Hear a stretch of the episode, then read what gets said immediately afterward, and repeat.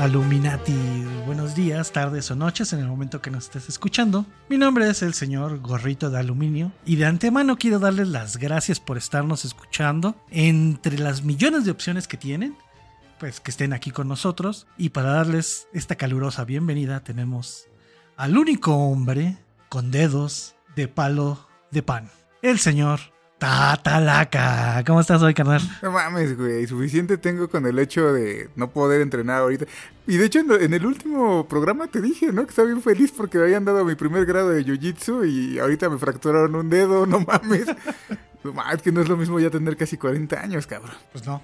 Ya, ya son de, ya todos de pan, todos los huesos son de pan ahora sí. No, no, no, no me digas eso. Pero mira, te traigo una noticia, güey, que te va a poner de buenas el día de hoy.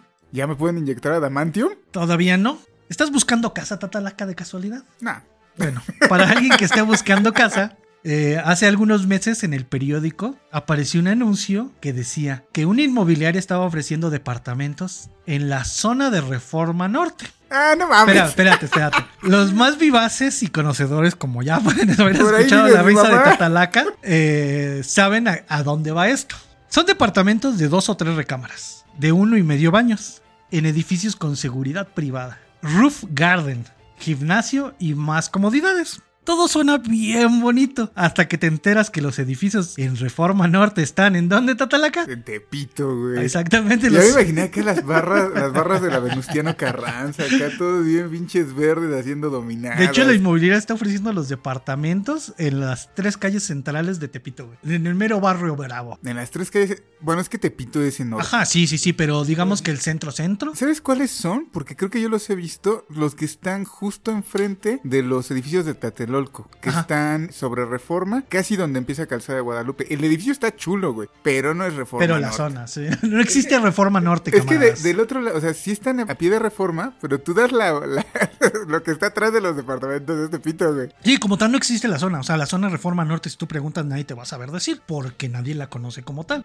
Muchos se quejan de que es esta parte de la gentrificación que se está haciendo. Entonces imagínate un día cuando la gentrificación llegue a Tepito, que no creo que pase nunca, pero... Pasa de una manera un poco extraña, o sea, no llega a ese punto porque a final de cuentas la es gentrificación muy difícil. implicaría que gente de varo empezara a vivir en esas zonas, lo que generaría que subieran los costos del mantenimiento pero que, de la ojo, zona. No es imposible, güey. Se ha logrado en algunas zonas. Yo viví muy cerca de esa zona por mucho tiempo y la verdad es de que los mismos ciudadanos les daba miedo ir a Tepito. Ahorita a Tepito hay tours, güey. O sea, y tú ves... Ya es más ameno y, y, es más, si vas en eh, como a las cenas donde venden todas las cosas, es un poquito más difícil que te pase algo. Tepito ya, ya, es otra cosa. Y aparte, bueno, aparte esa parte de Tepito que colinda con la lagunilla, la lagunilla es lo más mi rey que te encuentras en mucho tiempo, ¿no? Ya lo están haciendo, lo están gentrificando esa parte. Y llevó su rato, ¿no? Y muchos pensaron que no iba a pasar y que no, ¿cómo crees? La ya tú vas a la lagunilla y hay comida gourmet y... Ah, sí, hay tapas. Sí, no, no, no, y es, es cagado, güey, porque... Pues hemos ido, güey, a la lagunilla y ya hemos, es donde empezamos a ver toda esta parte de... Pero sí te tocó ver así como hasta ya. Sí, ya establecido. mucho de, mis reyes. Sí sí, sí es muy marcado. Y digo, y Tepito todavía es barrio, o sea, todavía Tepito es barrio, vas a comprar ahí y no hay tanta bronca, ¿no? O sea, si te vas a meter a un barrio pesado después de las 6 de la tarde, donde ya no hay nada, pues sí, ya, ya estás gritando. Cállate, ¿te acuerdas cuando me llevaste un martes por diciembre, enero, según tú que porque estaba abierto todo y mames, la mitad de los puestos cerrados, ya sentía que en cualquier momento nos quitaban todo lo que traíamos? Lo único que esa vez sí así sí fue de wow, fue la esquina donde vendían proteínas, güey. Y después no di con ella, güey, cuando ya estaban los puestos. Pero es una esquina donde venden, donde tienen los costales de proteína y ya te venden ahí el gramaje que quieras. Sí, sí, no, sí. No, pues es que quiero kilo y medio de Isopure, este, low carb. Ay, te la dan. Y todo acá bien chido. Yo creo que está, está más pro que genes esa madre, ¿eh? Sí, pero es una bonita experiencia ir a Tepito a, comprar y, un saludo a todos los del barrio Bravo que nos estén escuchando, porque sí somos a, afectos a ir a Tepito hablando de esto de la gentrificación, ah, no sé si escucharon hace algunas semanas, escuchaste esta talaca de que empezaron a, hacer el como el discurso que hacen de se compran colchones. ¿La grabación del ropavejero? Eh, ya la sacaron ahora en fresa.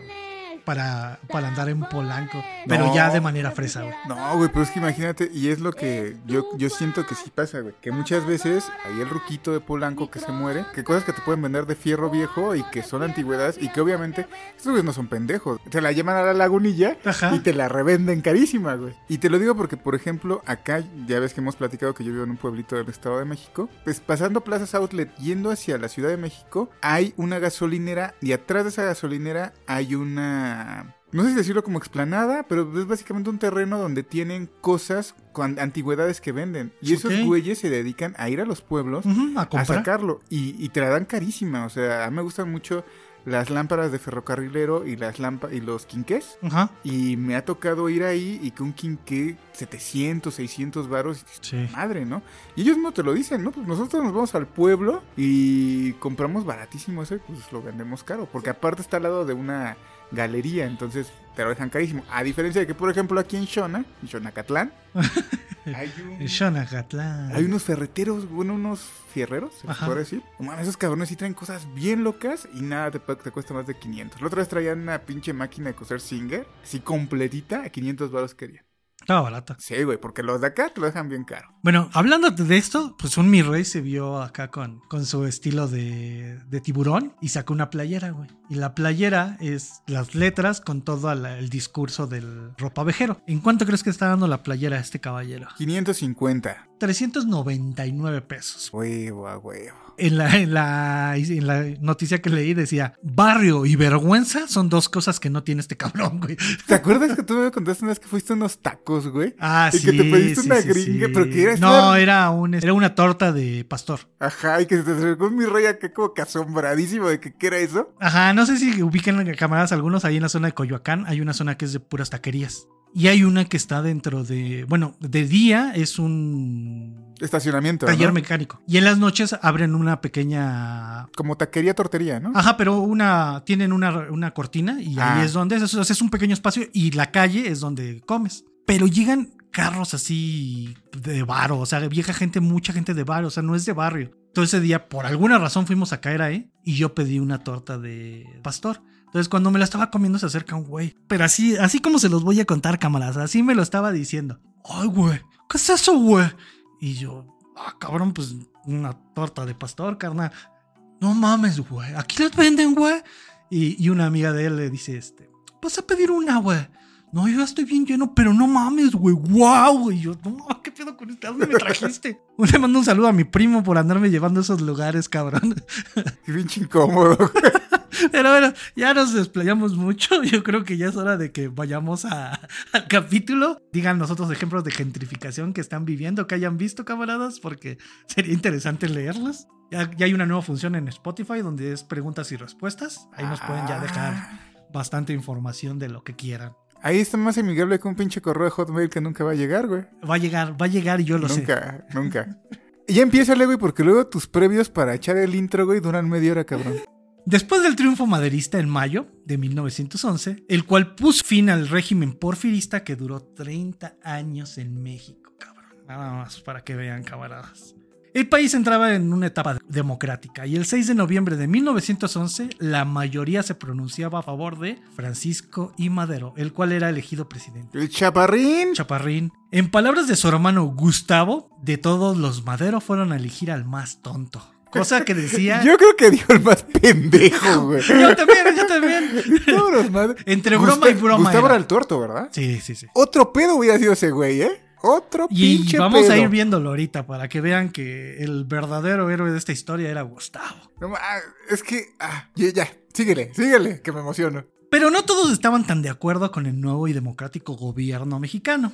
Y en una reunión que se llevó a cabo en La Habana en, octubre de 1912, se discutió cómo darle un fuerte golpe a este gobierno. Los asistentes a esta reunión fueron Gregorio Ruiz, diputado en retiro, diputado, En retiro. el ingeniero Cecilio Ocón y Manuel Mondragón, que es el villano de esta historia. Sí. Sí, sí, sí. el cual era la cabeza y cerebro de este movimiento. Después de combatir contra el levantamiento maderista y vivir la derrota, pidió una licencia del ejército federal. Pues cómo te ibas a quedar, ¿no? Cuando ya con los que combatiste perdiste, güey. Pues imagínate. Existieron varios planes para tumbar al nuevo gobierno, pero este fue el más peligroso y estructurado en su contra. Así que Tatalaca, si me haces el favor. ¡Échame adentro!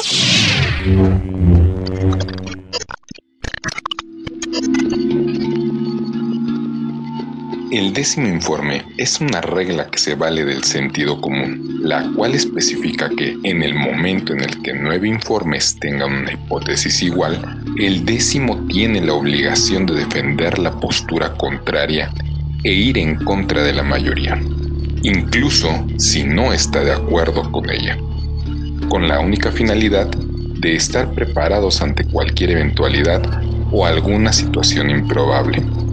La información dada en este reporte es recopilada, expresada e interpretada por los conductores conforme a su visión. Si no estás de acuerdo con este informe, puedes redactar el onceavo, el onceavo, el onceavo, el onceavo.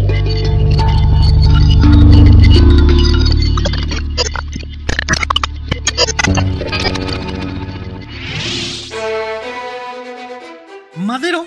Madero es uno de esos personajes que yo creo que todos conocemos a la mitad. Ah, no sé, güey, la neta. ¿Y, y a qué me refiero con la mitad? Todos conocemos al Madero mártir, al que fue un gran presidente, que fue traicionado y murió por los pecados de la ciudad, casi casi, ¿no? Que puedes ir y comprar tu estampita de San Francisco y Madero, güey. Entonces, esa es la, la parte que conocemos, la parte heroica, güey. La, la, del, la del personaje, pero no conocemos la persona, güey, al humano, güey. En cuanto a sentimental, güey, no conocemos a Madero, güey. Al chacuaquito, al espiritista. Espiritista de vocación, güey, ya lo dijiste. Creyente de la, de la medicina alternativa. Valiente, transparente, crédulo. Hombre con muchos aciertos, pero también con un poterísimo de errores. güey. Demasiado confiado a, a propias palabras de su hermano. Una dualidad impresionante, güey, de contradicciones. De pensamiento y acción, güey. Oligarca, pero a la vez revolucionario. Con una visión de igualdad, pero a su vez no entiende los movimientos que pelean en, para tener esa igualdad, güey. No lo, ajá, no, no, no es tan consciente del contexto. Valiente, pero ingenuo, como dices. güey. Pero es muy interesante la posición de Madero y cómo llega a la presidencia cuando tú empiezas a contraponer la figura de Madero con las otras figuras revolucionarias. Ajá. Y ves cómo la política siempre ha buscado a huevo esta imagen como políticamente correcta, valga la redundancia, ¿no? O sea, el héroe, güey. Ajá. e- Y, y- y no el que tiene las manos manchadas de sangre, no el que está bien pinche loco, no el que hagas con ese cabroncito porque se te puede poner al tiro. Cosa que también fue un, un aliciente para quienes planearon todo este desmadre. Sí. O sea, eh, está cabrón. Yo sé que no, yo sé que todos, ay, sí, es que Villa, que su puta madre. Esta madre no se lo hubieran hecho a Villa, güey. O sea, no, ni a madrazos. Y Villa no hubiera dejado que hubiera avanzado. Porque Madero, puta, güey, tuvo focos rojos, güey. Parecía arbolito de ver. Navidad, Ajá, y lo cabrón. vamos a ir a ver. O sea, di- eh, y voy a citar muchísimo a Paco porque Paco tiene uno de los, creo yo, mejores libros. Y si no les late la lectura, está el documental Ajá, en exacto. Netflix o en YouTube y completísimo. Yo creo es tanto o más disfrutable que el libro. Ajá. Depende de, de sus gustos, pero una verga de documental. Temporada de sopilotes, porque hablamos mucho, conclu- concluimos poco. Que dice que Francisco Madero hizo una revolución de la nada, cabrón. Pero al momento de gobernar, pues no funcionó. Se volvió en un político ineficaz y poco solvente. güey. Por eso es que se le echaron muchos encima, güey. Sí, güey, sí, sí. Su triunfo, güey, pues también fue su. su. es- Su maldición. su maldición, su piedra, la piedra angular de su derrota. de hecho, güey. se supone que cuando toma el poder, tiembla, ¿no, güey? Sí, algo así pasa, güey. Ajá, y ese güey espiritista dice, ya valí Sí, verga. sí, sí, sí. Que, que si quieren escuchar ah, más sobre el espiritismo de, de Madero, pues aviéntense el de leyendas, que, que leyendas sí le dedica como más al Madero espiritista. güey. Inclusive hay una... Ay, ¿Cómo se llaman? Hay un libro, güey. No, de- pero del o sea, espiritismo por si quieren ver algo muy corto, hay imaginantes. Hay un imaginantes de la revolución de Madero que retoman esta cuestión del espiritismo, ¿no? De manera rápida. Y ay, son tres minutitos, ustedes pueden. Entonces, pues miren, esta historia es el date cuenta, amiga. Pero el date cuenta, Madero. Amiga, date cuenta. ¿Y quién era la que le decía, amiga, date cuenta? Su Gustavo. hermano, cabrón. Y es el clásico, amiga, date cuenta, güey. Porque siempre es tu carnala la que te dice, Sí, exacto. Amiga, date cuenta, no te conviene. Ay, no, ¿cómo crees? Es que tú no lo conoces bien, huevos. Tú no conoces bien a Mondragón. El fondo es bueno. es un buen hombre. Primero, fíjense, cuando triunfa, se firman unos tratados que se llaman los Tratados de Juárez en 1911, los cuales ponían fin al mandato de Porfirio, ¿no? Elegían como presidente interino hasta que hubiera elecciones a Francisco León de la Barca, que era porfirista. O sea, tumbas a los porfiristas y ponen de, de presidente interino a un porfirista. Pero bueno, Aparte acepta cláusulas ridículas y sospechosas, como aceptar que el gobierno fuera dual, como dual, que eran maderistas y porfiristas en el mismo gobierno. Es lo que te digo, güey, o sea, pecaba de noble el cabrón. Sí, no cambió nada, güey. O sea, al final los porfiristas seguían teniendo un chingo de poder. Y entonces cuando Madero es electo presidente el 6 de noviembre de 1911, pues su gobierno se volvió una lucha de poder entre ambos bandos, porque todos querían un lugar en el... No le iban a gabinete. renunciar tan fácil y les Sí, dio no. entrada. Estás viendo que el niño risueño le haces cosquillas. Por favor. Madero tiene dos ejes importantes para conseguir la victoria de, eh, eh, de su movimiento. Uno era el ejército, que lo apoyaba sin reparo. O sea, era, era un ejército que estaba con Madero, no porque les, les dijera a alguien, oye, ve a pelear por este cabrón, ¿no? O este, métete al ejército porque te pagan bien. No, no, no. A Madero lo seguían porque creían en él, güey. Su ejército creía en Madero. Y. Ay. Pero al aceptar el tratado, desarma casi completamente a su, a su ejército, güey. Y se queda con la mayoría del ejército porfirista. Aquí es cuando a Villa lo deja en la cárcel. A Zapata no le da nada de lo que estaba pidiendo. Entonces, pues ya perdiste a los dos. eh, a los dos. Tus dos caballos de guerra. Los dos, tus dos caballos de guerra, exacto. Y que Pancho quería un putero a, a Eh, Madero. Pancho también Sí, le, sí. le advierte. Pancho, ajá, y Pancho quería- eh, Güey, te, va, te van a chingar esos gachupines. Y lo dejó, o sea, por todo lo que traía Villa arrastrando de que, pues que no era un militar, sino había sido un bandolero y todo esto, pues decide también como alejarlo un poco por cómo lo van a ver, ¿no? Y porque también mucha gente le dijo, aléjalo. Y es que aparte regresó a este punto donde nos venden también a Villa como es que fue un, una, un monstruo, una bestia. Ay, güey, claro, le, le- se iba a poner al pedo con el porfirismo echándoles flores, güey, Sí, a no, huevo, no, ¿no? no. Y, y, por ejemplo, el ejército, el ejército porfirista, güey, nada más ahí les va un poquito de su, de su trayectoria a estos hijos de la chingada. Era un ejército represor. Había acabado con los yaquis, con los mayas, con las huelgas obreras de Cananea, de Río Blanco. Era un ejército oligarca, güey. Asesino del pueblo, que estaba en contra de perder los beneficios ganados en la dictadura. O sea, entra una nueva y ellos querían seguir viviendo como vivían con Porfirio, cosa que no, no debería de haber pasado, pero pasó. Sí. Lo segundo que tenía eh, Madero era su popularidad. A Madero lo quería mucho la gente, pero muy cabrón lo quería. Tenía mucho carisma Madero y decían que era un gran orador, entonces se ganaba a la gente dio mucho carisma madero. muy mamadero era ese carisma. Te falta carisma madero. así le dijeron, así le dijeron, güey. Y, aparte el cariño era recíproco. Madero también quería al pueblo, güey. O sea, el hecho de ser una persona rica no hacía que fuera tan... eh, que no volteara a ver al pueblo, al contrario, quería mucho al pueblo y por eso había hecho una revolución, güey. Si puedes decir que una persona empezó una revolución porque en verdad creía en lo que, lo que profesaba, era Madero. Madero sí creía en lo que estaba haciendo. No lo hacía por dinero, no lo hacía por quedarse con el poder, no. Lo hacía porque en verdad creía en ese movimiento. Y todo esto, pues se lo quita el- la prensa, güey. La prensa fue la que le, le dio en la madre a, a Madero.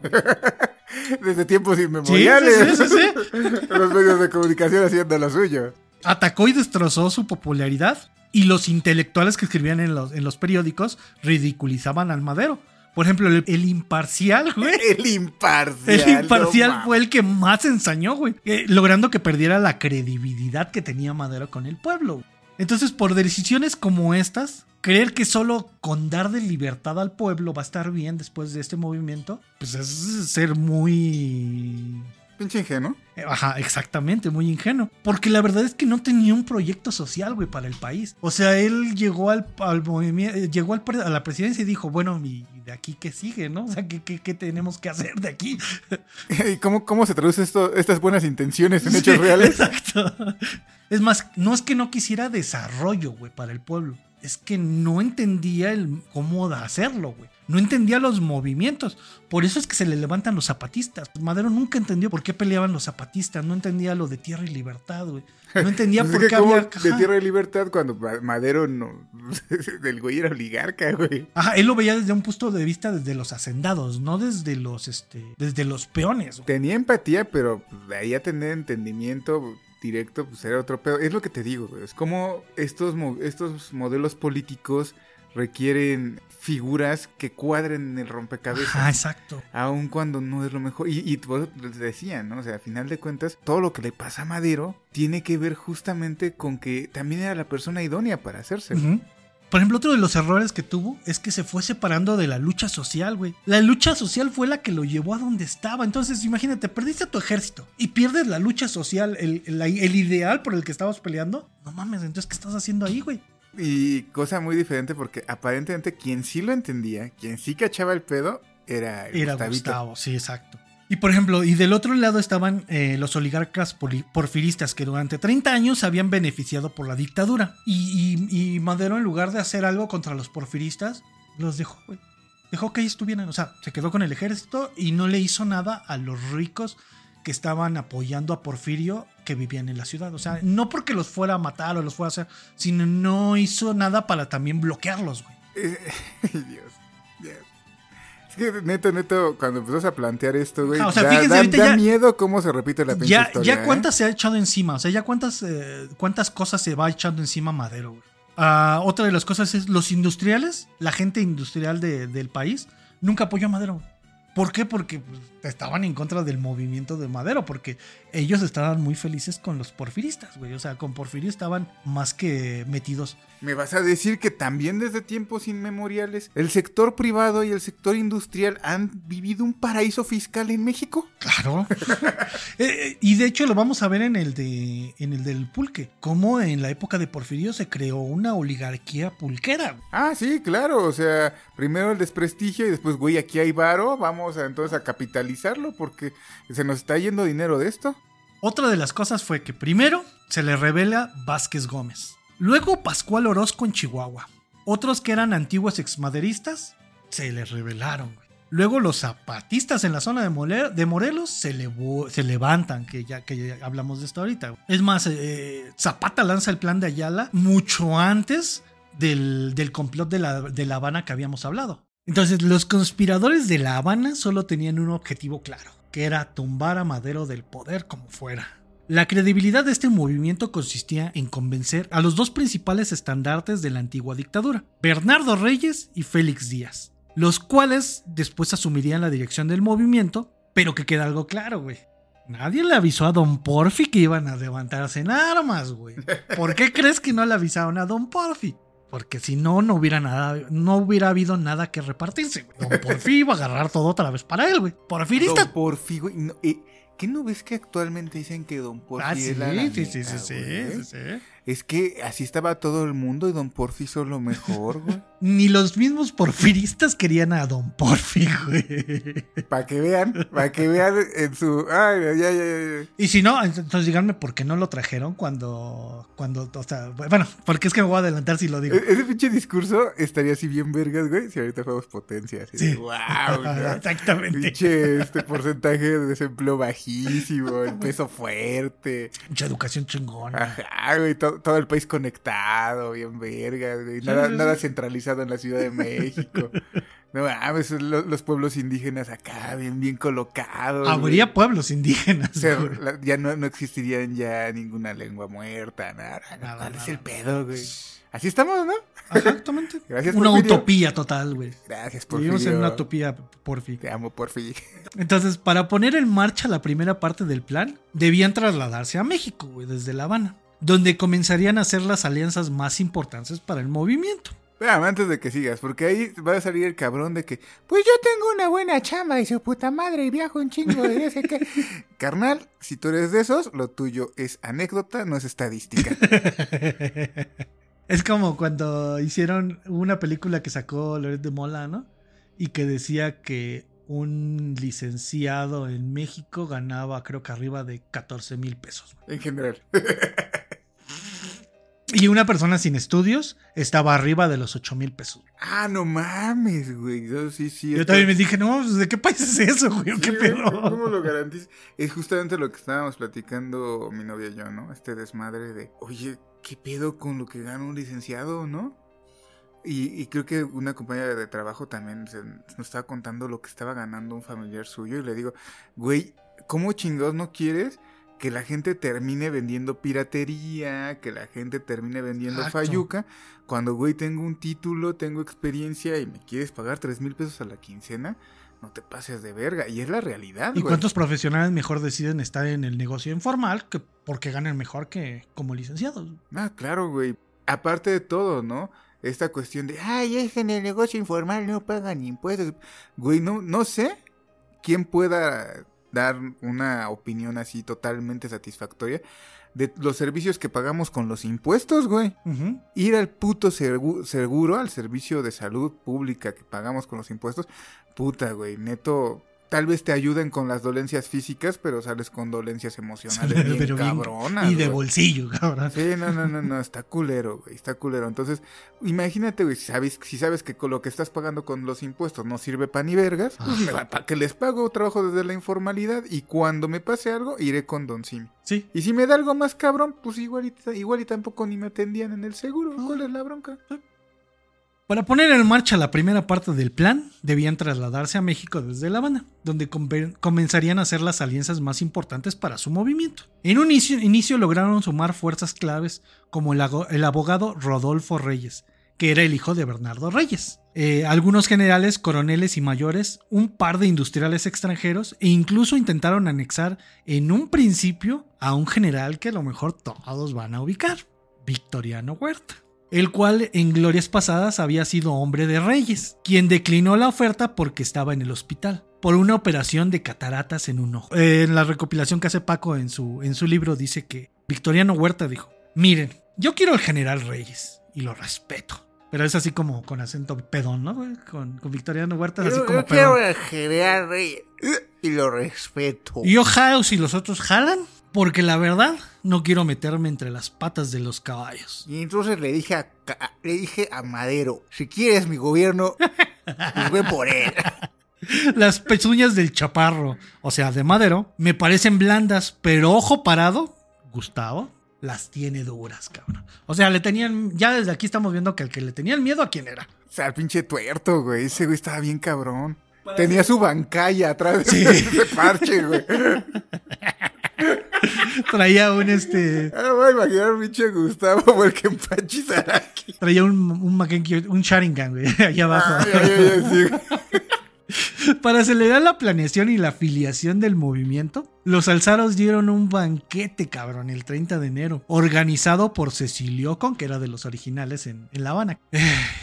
En este encuentro se invita a más de 60 oficiales activos en el, ejército, donde se les hizo la cordial invitación para levantarse en armas contra Madero, cabrón. Obviamente con tanta sutileza y discreción del evento, pues los chismes no tardaron en filtrarse. Tanto así que hasta un periódico, güey, la defensa del pueblo, filtró y advirtió información sobre el golpe. El ejército se ha vendido a los porfiristas. Habla sobre el golpe y levantar el cuartel. Te ha vendido, pues si el pinche Madero lo desarticuló y dejó su mismo pinche grito. esos Pero, o sea, el, el mismo periódico ya estaba anunciando, güey, que estaban haciendo esto. O sea, porque tampoco fueron así como muy, Eh, este... Madero, eh, Madero, eh, eh, te la van a meter.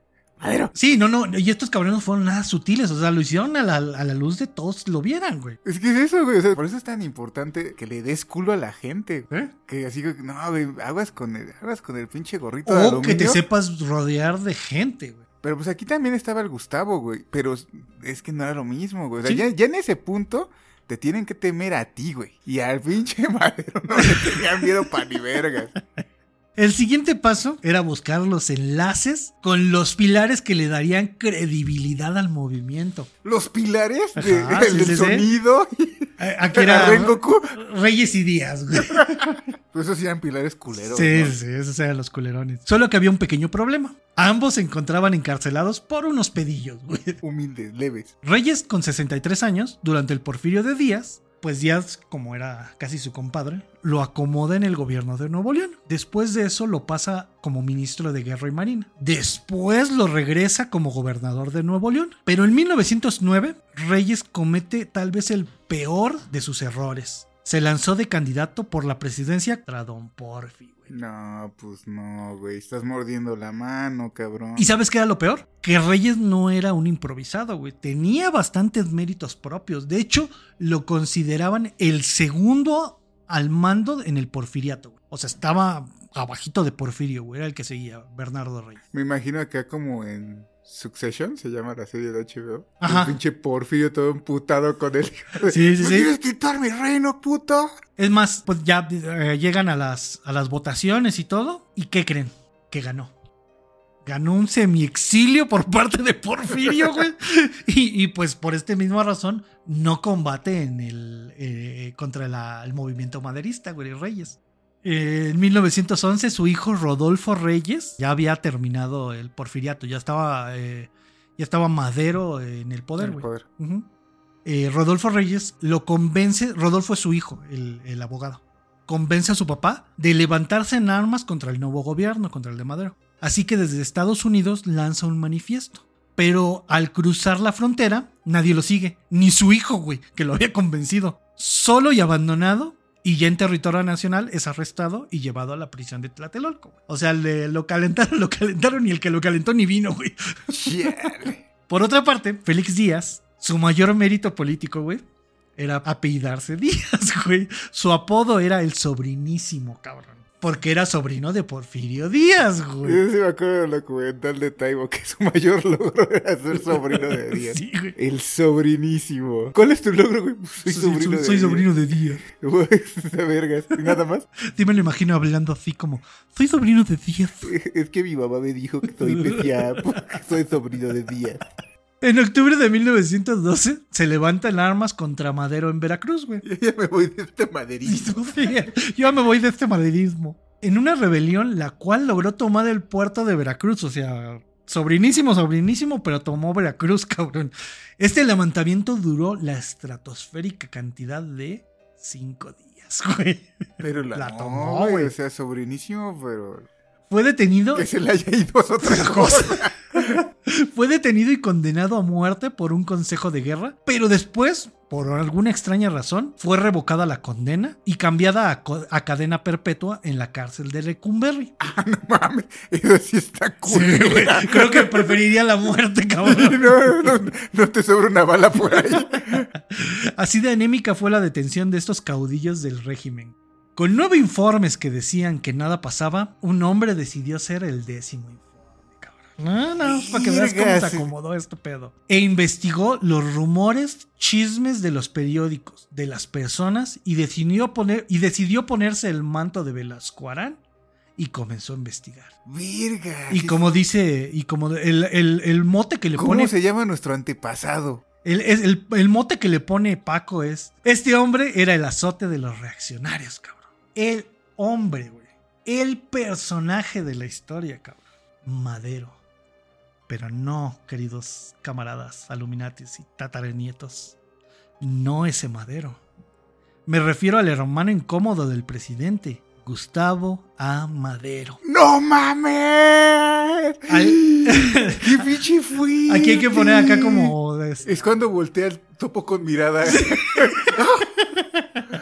¡Es tú, Gustavo! Santo patrono del Santo décimo informe, güey. Sí, mames. sí, güey, sí Otro queda. pinche. Sí Voy queda este Voy a cabrón. hacerle su tarjetita. Sí, güey, cabrón, sí le queda. Sí, sí, Sí, sí. es el santo patrono del décimo informe, Gustavito. A, a Gustavito le llamaban ojo parado, porque era tuerto desde niño. Este hombre, si era necesario echar tiros, no le temblaba la mano para hacerlo. Y ya lo había demostrado en varias ocasiones durante la revolución. Y en su vida personal, dicen que era rudo, este, Gustavo. ¿Y se sabe cómo perdió el ojo, güey? Creo que en la escuela, creo que con un accidente, con un lápiz, algo así, con, en, en su salón, o sea, ni siquiera fue un... Ese güey, Gustavo, le rompió la madre a John Wick que lo quiso atacar con un lápiz, güey. Sí, Esa no te solo la un ojo, sabía, pero no murió, güey. Ahí le- ajá, güey. ajá, No, Baba Yaga no pudo ganarle a Gustavo. Gustavo. Gustavo, ya no, ya, ya derrotó a John Wick. No, no lo derrotó, güey. Pero John Wick no lo mató. Exactamente. Ahí está, güey. Gustavo se la pasaba diciéndole a su hermano, Francisco, algo viene, algo fuerte. No confíes en nadie. No le hagas caso a nadie, cabrón, por favor. Y, Duda de todos, Sí. Porque sí le decía. y, y que la neta era una, ya tenían una relación frágil, güey. A esta altura ya tenían una relación frágil. Porque obviamente eh, Gustavo se la pasaba diciéndole a Madero que pues tenía que tener cuidado. Y pues a Madero llegaba un momento en que lo fastidió, güey. El clásico, güey. El clásico. Amiga, date cuenta. Y la mala es la amiga que te está diciendo, güey, la vas a cagar.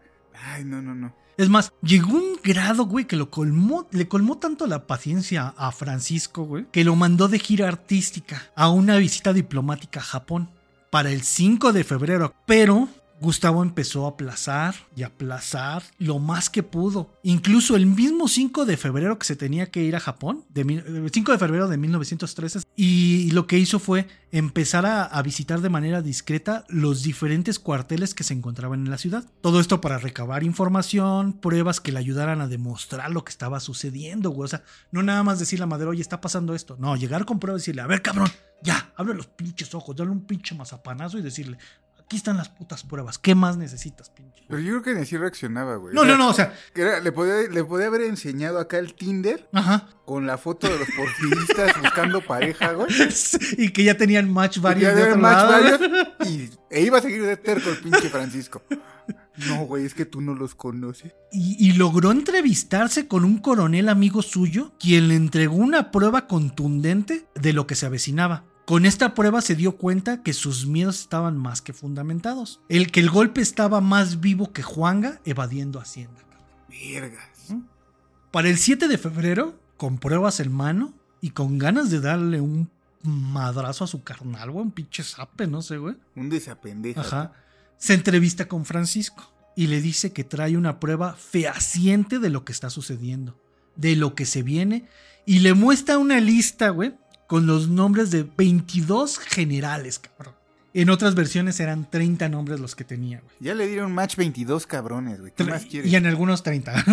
algunos de los, de los nombres que se podían leer eran los de Mondragón, Aureliano Blanquet. No sé si se acuerdan de Aureliano Blanquet, ya platicamos de él en el de Maximiliano. Me suena mucho. Fue el que según le dio el tiro de gracia a Ah, Maximiliano. ya, sí. Victoriano Huerta aparecía ya en, el, El pinche huerta. en la lista. Al final del nombre de Blanquet y de Victoriano Huerta decía, no están seguros, o sea, todavía no estaban seguros de, de si entraban al, al plan Ah, o ajá, no. Al golpe. Estos son los hombres que presuntamente estaban inmiscuidos en la dichosa conspiración. Estos eran los más fuertes que se estaban manejando. Los de. A estos tenles miedo, güey. Ajá. Si estos güeyes sí, sí están Si son de temer, sí, ten güey. cuidado, güey. Ya valió madres. Entonces Pancho al ver la lista le tiembla la mano para actuar diciendo que no es que no crea, güey, que piensa que de tomar acciones contra estos militares lo único que va a lograr es provocarlos.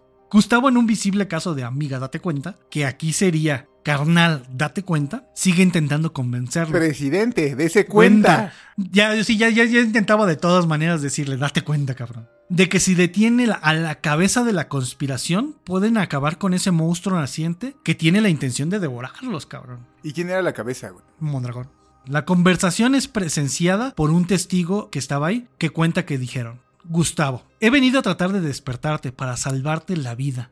Y si te aferras a no obrar, vamos a acabar tú y yo colgados en los árboles, en los árboles del zócalo. Si no estuviera mi vida de por medio, no hubiera venido.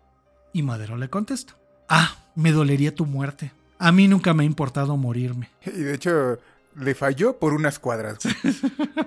Gustavo sale pero cagado, güey, de la oficina Sí, ya me lo imagino. Sí, por- porque Hijo de tu puta él sí madre, veía, o ¿que sea, no le cacha? Sí, sí, sí. Y él, él veía el, el, el- el- Sí, güey. sí, el golpe, güey. Sí, sí, sí. Es, es cuando, cuando- cuando estás peleando y ves cómo levantan el hombro. Es más, me imagino que iba Hace saliendo. para atrás y tú no te quitas. Dices, no mames. Me imagino saliendo y todo en cámara lenta lo, venía, lo veía eh, Gustavo así de lo empotado que venía, cabrón. Y aparte yo creo que ya, ya totalmente resignado. Se estaba dando cuenta del peligro que estaban corriendo. van a matar, sí, sí, sí. Además de que la relación que tenían, güey, ya como familia, como hermanos, como amigos, como lo que quieras ver, en este momento se ve totalmente fracturada ya, güey.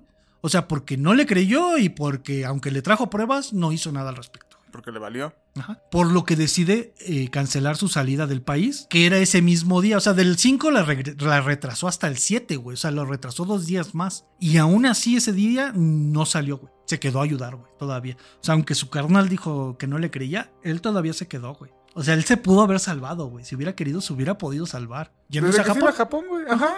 Todavía después de, de este encuentro, Hubiera llegado acá el pinche en el desmadre, montado en Gamakichi, güey. Así me hubiera el pinche Madeo gritando. ¡Gustavo, estás ¡Pum! Caen las pinches ranas el Gustavo. Y acá el Mondragón flotando en el techo. ¡Shinrotense! y toda la pinche explorada de la nave a la verga. Ya imaginé el Mondragón con capa de acá. Antes que- Ay, güey. a todos los que estaban en La Habana, güey. A todos los que estaban en La Habana con su capa de Akatsuki, güey. Todavía después de este encuentro, dicen que se podía escuchar a Madero decir: No, no, no, no. Esto no puede ser. Estos hombres no pueden ser traidores, güey. O sea, no mames. no mames. ¿Qué tanto eran los chismes? Que incluso la secretaria de Madero decía haberse entrevistado, güey, la secretaria, cabrón. Decía haberse entre- eh, entrevistado con el general José Delgado, quien le aseguró que existía un movimiento armado para derrocar a Madero, cabrón. Que varias guarniciones de la ciudad estaban comprometidas. Cuando se lo dijo al presidente, pues si no le hizo caso a su hermano, ¿tú crees que a su secretaria le iba a hacer más caso? No, pues no. Ni de, de- ni de mi familia eres, la de verdad. Para ver qué seguía en el itinerario golpista, decidieron reunirse ahora en tres casas diferentes. O sea, no mames, imagínate, ya tienes tres casas llenas, cabrón. No te caben en una, ya tienes que meterlos en tres casas. Cabrón. Se reúnen en la casa de, Modra- de Mondragón en Tacubaya.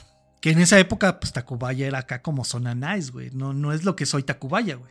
En el Hotel Majestic, que estaba frente al Zócalo. No sé si todavía existe el Hotel Majestic o ya haya cambiado de nombre Ni idea. Que lo acababa de comprar Ocon. Ocon era el del Varo, güey. Ahí era el Akatsuki del Varo, güey. Era el güey este, el que tiene cinco corazones. Eso de juntaba el varo. Sí, ese güey era el del Varo. Ajá, ese güey es el que financió Él todo el, financiaba el los golpe. Akatsuki de, Sí, de la exactamente, güey. Y en la casa de Rodolfo Reyes, güey. Y él era su Hidan. Ajá. Rodolfo Reyes era el, el hijo, güey, el que dejó a su papá ahí abandonado y que por eso lo metieron al tambo. Y ya con un plan definido, que era que con la ayuda de los dos mandos anexados a la conspiración, empezarían a levantar varios cuarteles de la ciudad. Después serían dos columnas que avanzarían por la ciudad con dos objetivos diferentes. Una, liberar a los presos y la otra tomar Palacio Nacional para después llegar hasta el castillo de Chapultepec, porque en esa época Madero no vivía en este en Los Pinos, no existían ni siquiera Los Pinos, vivían en el castillo de Chapultepec los presidentes.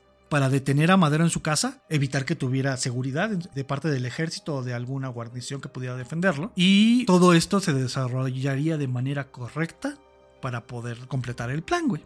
Se tenía que interceptar al jefe militar de la plaza de Palacio. Ah, el jefe lo, tenía, lo tenían que detener antes de que llegara, güey. Para que pudiera desarrollarse el plan chido. Para que no hubiera resistencia. Ajá, exacto. Todo esto se planeó tentativamente para la noche, madrugada del 8 y 9 de febrero. Llegamos a la madrugada del 8 para amanecer 9. Durante el transcurso de la noche, algunos agentes de la policía al mando del jefe López Figueroa fueron desplegados a lo largo de la ciudad para investigar sobre los rumores del golpe. Se dan cuenta que fuera del cuartel de, artillería de Tacubaya empezaron a ver extraños y múltiples movimientos nada norma- normales para la hora. Pero lo que le sacaron mucho de pedo es que eran muchos los civiles que entraban y salían, güey. No eran militares, eran civiles los que entraban y salían al cuartel, güey. Entonces eso fue lo que lo sacó de pedo. Le hacen el reporte al jefe Figueroa, advirtiéndole que algo iba a suceder en Tacubaya, que lo que pasaba no era nada normal. Al recibir este reporte se le comunica al presidente, informe que ya también había recibido del ministro de Guerra García Peña, güey. También se le comunica al jefe militar de la Plaza General, que era el que querían detener, a Lauro Villar, güey. Ahí está ya cabrón, porque Ya no, ya no son dichos, güey. O sea, No, ya ya, está ya está, sí, sí. güey. Ya, ya están las pruebas fehacientes. O sea, si la lista no te pudo haber convencido, güey. ya está pasando, güey. O sea, ya te lo dijeron dos personas de tu entera confianza. eh. Lauro Villar decide mover sus piezas por ahí de la medianoche y encomienda a dos capitanes unas misiones. Uno tiene que ir a hacerse cargo del cuartel de zapadores que estaba cerca de Palacio. Al capitán Torres es el que va ahí. Al cual le ordena, ya sabe usted, mucha vigilancia y en caso de alteración del orden, mucha bala, joven. O sea, imagínate de qué, clase de, de general era Lauro Villar, güey. Y Lauro Villar era porfirista. Entonces, entre la gran cantidad de rumores sobre movimientos extraños en los cuarteles y las constantes alertas de que Mondragón ya está en Tacubaya, y tal vez ante la falta de confianza del presidente, López Figueroa le informa de la situación a Gustavo. Dice, el presidente no me hace caso, voy a ir con Gustavo. Pues el Gustavo ya sabía también. Sí, pero en ese momento todavía, de hecho, estaban esperando. Ajá, estaba- sí, ya- no sabía que ya estaba, ya, ya había, estaban dando. o sea, él sabía que iba a haber un golpe, pero no sabía todavía de todo este movimiento en los cuarteles. güey. Por lo que López Figueroa va por Gustavo a un banquete en el restaurante eh, Silván. ¿Y sabes dónde está ese, güey? Creo que no lo anoté, güey. Bueno, más bien no lo anoté, güey. Es que, eh, no sé, para mí es muy bonito, eh, eh, de repente, como cuando Paco llega a, Sí. a la Biblioteca Nacional y te dice, es que ahí se ven los balazos. Ajá, sí, sí, sí. Ahí está la pinche historia, si no la es porque estás pendejo. La historia se puede tocar, si no la to- tocas es porque estás pendejo. Ajá, y por ejemplo, también cuando yo empecé a leer a Bernardo Esquinca, que pues, yo insisto que ahí son libros que se avientan un tiro entre están chidos o no, pero hay cuantos muy vergas. Ajá. El de repente, el, el que el que estés Te ahí, describan la, la- la situación y el lugar, güey. Que tú puedas ir al lugar y verlo de. Ajá, nuevo. o, o que te acuerdas que ya pasaste por ahí. Ajá. O lo voy a buscar y aquí en YouTube se los voy a dejar, lo van a estar viendo en este sí, momento. porque también en el ¿En qué documental parte de? Taibo no menciona ese. Y de repente es chido reconstruir ese desmadre. Sí, ¿eh? y ver dónde era, güey. Sí. Entonces el jefe de la policía pasa a recoger a Gustavo y salen rumbo a, Tacubaya, tratando de no llamar la atención. Entonces decide- deciden que solo un puñado de amigos de confianza tomarán camino en dos automóviles. A la una de la mañana en la escuela de aspirantes, que también era llamada de San Fernando, en Tlalpan, los oficiales que están en el golpe deciden drogar al director de la institución para llevar a cabo sus planes. Después comienzan a levantar a todos los cadetes, los cuales no tienen ni puta idea de lo que está sucediendo. Algunos apoyarán el movimiento y los otros solo actuarán por indicaciones de sus mandos, güey. O sea, pues al final estoy recibiendo órdenes, cabrón. Cuando Gustavo y el jefe de la policía y todos los amigos que, llevaban, cuando llegan al cuartel, encuentran que en efecto existe un gran movimiento de automóviles con civiles que entran y salen del lugar. Para investigar deciden mandar a un metiche del grupo para que investigue más cerca la situación. Pero ya dentro es identificado y detenido por los militares, güey. Los cuales salen del cuartel. Yo creo por el detenido, pues confesó, ¿no? Que estaban afuera los demás, güey. Todo puto. Sí, y eso que era de confianza, cabrón. De confianza más no aguantador, güey. Hay gran diferencia. Y se dan cuenta de la presencia de los automóviles. Al intentar escapar, se produce una escaramuza entre los golpistas y los leales, güey. Los golpistas son los civiles y los leales pues son los que venían con Gustavo, güey. Estos últimos salen en retirada, güey. Pues son un potero como para que peleen dos, dos carros nada más contra todos los que estaban ahí. Son ya las 4 de la mañana y en San Fernando los oficiales dan la orden a los aspirantes de que se armen para combate con bayoneta, ropa y fusil, para después empezar a sacar las, las metralletas. Los forman ante el cuartel, en la calle de San Fernando. Una columna de caballería inicia el movimiento de las tropas, avanzando por Tlalpan rumbo a Palacio. Los demás aspirantes tienen que buscar cómo mo- movilizarse ya que no llegaron los dos tranvías que tenían que haber llegado para moverlos. En este movimiento de absurdos que pueden tener las historias, asaltan dos carros lecheros donde cargan lo que puedan de armamento, algunas metralletas y el parque. Después de un rato de meditación, los aspirantes deciden dar inicio a esta horrible tradición que los porros han llevado hasta el día de hoy. El secuestro de camiones para movilizarse, cabrón. Una compañía de cadetes secuestra dos tranvías, güey. Cada uno con su remolque. Amenazan a los choferes a bayoneta calada Y se suben en el techo del tranvía. Y ante el por favor caballero de aquellos educados adolescentes arrancan rumbo al zócalo. Que es una de las tradiciones que tienen los, los porros, ¿no? Pedir por favor al chofer que los lleve a tal lugar, güey. Y el chofer, vale, ver. Al mismo tiempo de que esto está sucediendo a las 4 de la mañana, en Tacubaya, dos hombres vestidos de civiles llevan la coordinación y el levantamiento y reúnen a los voluntarios y a los, a los voluntarios civiles en el cuartel de San Diego, en Tacubaya. O sea, estamos en dos partes diferentes para que se ubiquen.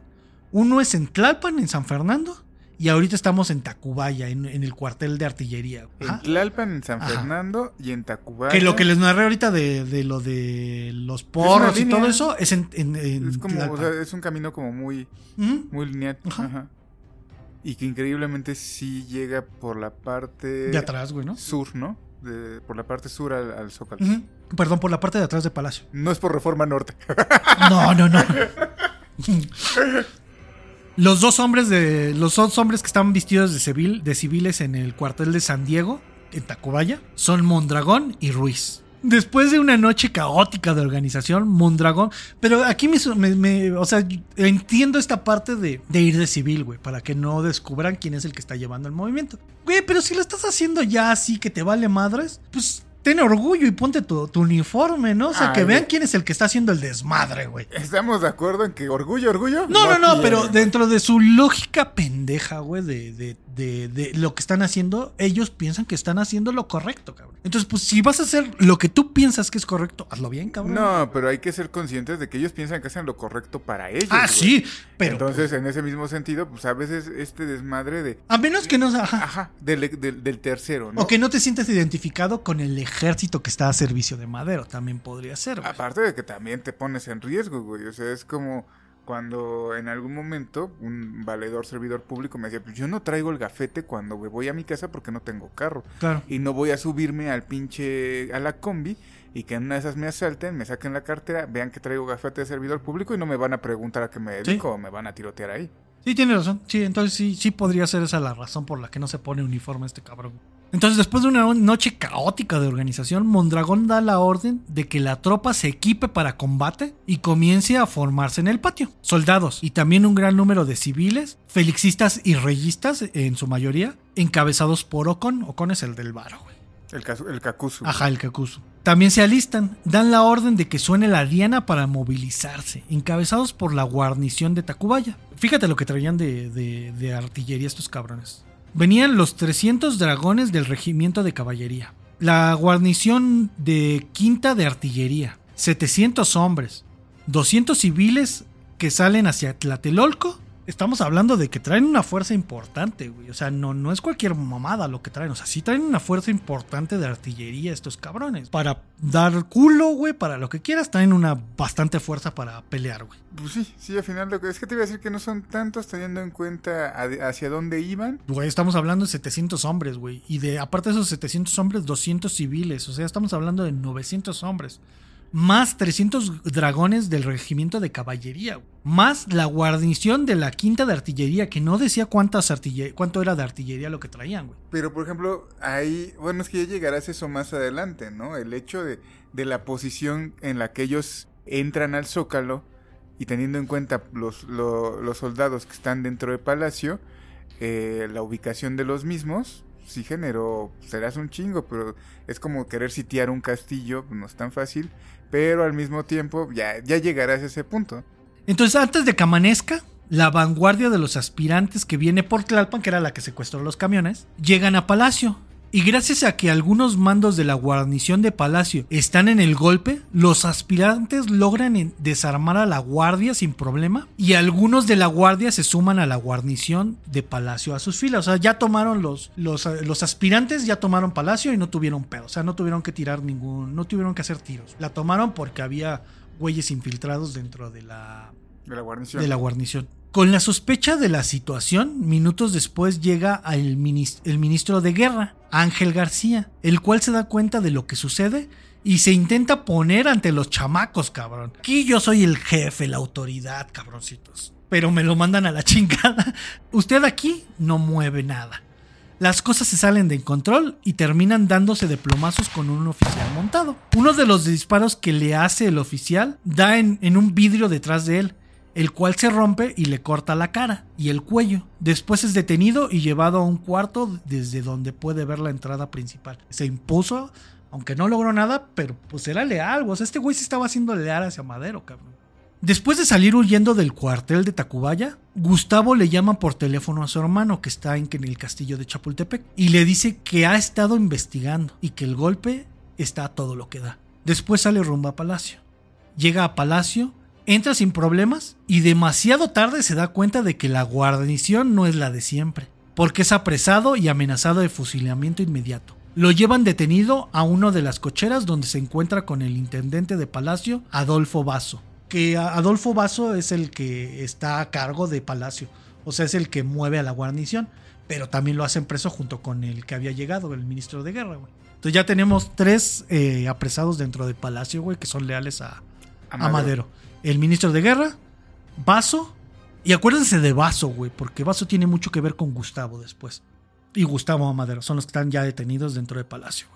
Cuando el general Lauro Villar, jefe de la plaza, recibe las primeras noticias de que está ocurriendo un posible golpe, decide de actuar inmediatamente. Se viste de civil y sale de casa armado, con una pistolita y arrastrando la pata, ya que llevaba toda la noche con dolores de gota en la pierna que la, gota, para los camaradas que no son de aquí de México, es una especie de artritis, que es caracterizada por dolores agudos, enrojecimiento y sensibilidad de las articulaciones. Te cuesta muchísimo trabajo caminar cuando tienes gota, güey, cuando tienes principios de gota. No sé por qué le digan gota, güey, pero pues, es una especie de artritis, güey. Esto rompe con el plan de los alzados, ya que no lo logran detener, que era, que era uno de, las, de los objetivos principales, detener a Lauro Villar antes de que llegara a Palacio. Se hace de un auto y pide que lo lleven a Palacio. Cuando va en camino se encuentra con un retén, el cual los desvía. Y no los reconocen, güey. No saben qué es Lauro Villar, simplemente ven el carro y, lo, y lo, desvían, Y con esto corrobora sus sospechas, por lo cual decide ir a la calle de San Pablo y San Pedro. San Pablo es donde venden todas las cosas de bicicleta. Es digamos que la continuación de Izazaga. A un cuartel olvidado por Dios y por los golpistas, porque militarmente no era importante. Cuando llega encuentra a un soldado de guardia, que por la hora todavía estaba dormido, me imagino, güey. Aunque estaba de guardia, estaba bien jetón. Le pregunta si se encuentra el oficial al mando. Le dice que no, y que el 24 batallón anda fuera en diversas comisiones. Que solo está el oficial que dejaron al mando. Tres oficiales y 84 soldados, de los cuales la, la mayor parte son reclutas, güey. Ni siquiera son soldados, cabrón. No, sí estaba muy brutal. Entonces el Lauro le pregunta, ¿y saben disparar? El soldado le contesta, pues de que sepan, quién sabe, cabrón. Pero por lo menos ya terminaron el entrenamiento básico, así que tal vez. De que saben disparar, sí. De que le atinan, quién sabe, güey. Esa es otra historia. Sí, ya, ya, ya, ya estás pidiendo mucho, güey. Lauro le dice, me los llevo, envuélvamelos con sus aditamentos, güey. 200 cartuchos por piocha. Los forma en parejas y en dos filas sale con su improvisado ejército, rumbo a Palacio. Pero antes decide hacer una parada en un cuartel que está a espaldas de Palacio, donde está el capitán Torrea. No sé si se acuerdan que lo había, lo había mandado antes, güey. Antes de que empezara todo el desmadre, lo manda a ese cuartel de sapeadores a que lo tome, güey. A que él se vuelva el encargado de ese, de ese lugar. Y o sea, pinche Lauro tenía una. Tiene un colmillo, cabrón. O sea, desde antes que pudo haber pensado que iba a haber un golpe, dijo, ve a tomar el desapeadores porque yo creo que ya tenía previsto que iba a llegar ahí. Sí, sí, sí. Ese güey no se lo tomó a la ligera. Sí, no, ese ya tenía un plan hecho. Ajá, aparte también, ¿no? Como que va. Y si no, ¿cuál es el pinche pedo de que te metas ahí un rato? Ajá. ¿No? Cuando llegó, aún estaban dormidos. Así que con pistola en mano, cabrón, y a gritos los levanta. ¡Cámara, banda! ¡Ya se la sabes! Bayonetas y fusiles al, frente, cabrones. Y me guardan sus celulares y le quitan la contraseña. No le pueden quitar el chip porque pierde el tiempo. Con un ejército de, de 160 hombres aproximadamente. O sea, te digo, a comparación de lo que lo traen los, los golpistas. Sí, güey, sí está mames, güey. No son ni la décima parte de, lo que es el ejército golpista. ahí lo único que te queda es el pinche factor intimidación y que el otro güey la cague. Decide establecer un plan no quiere enfrentarse cara a cara con los alzados, porque no trae tanto parque ni hombres. ni, ni, los hombres traen tan buena puntería, güey. Es, como dice un, valedor, Aunque digas pendejadas, tú seguro, güey. El otro, güey, puede que, que, dude que, dude que lo que estás diciendo sea verdad o no. Tú dirás cosas con huevos y te las van a creer. Tú dirás, tú hasta las pendejadas, dile aseguro. Tú defiende el Palacio Nacional. Seguro, güey. Tú no sabes lo que puede pasar. Aparte también no se quería enfrentar cara a cara porque pues desconoce cuántos hay adentro del palacio. O sea, sabe que ya lo tomaron, pero no sabe cuántos hay, güey. Ajá. No sabe si tienen artillería. O sea, no sabe nada de eso porque pues, no llegó hasta palacio. Por lo cual decide optar por el factor sorpresa. Que creo que muchas batallas se de- cuando estás en desventaja se decide por eso, por el factor sorpresa. Sí, güey. Sí, sí. Y de la y también muchas veces la creatividad, güey. Muchas veces también sucede eso, la creatividad del, del que dirige, güey. Sí, sí, sí, sí. Y más en, en situaciones como esta, ¿no? Ajá. Que, que por mucho, por mucha o poca planeación para el golpe, el simple hecho de no, no, no llegaron, ¿qué hacemos? Pues secuéstrate un camión y entonces, entonces la otra parte tampoco está tan segura de lo que está haciendo. Pero tiene, tiene a su favor que el número, güey. Ajá, pero si tú explotas esa duda de, güey, las cosas no están saliendo como queríamos y de repente se me complicó más y aprovechas ese, ese, ese ingenio y ese factor del miedo que de repente si logras explotar en el punto específico haces una pinche reacción en cadena, funciona, güey. Y que eso de que estás diciendo, güey, va a tener mucho que ver en esta parte de la historia. El jugar.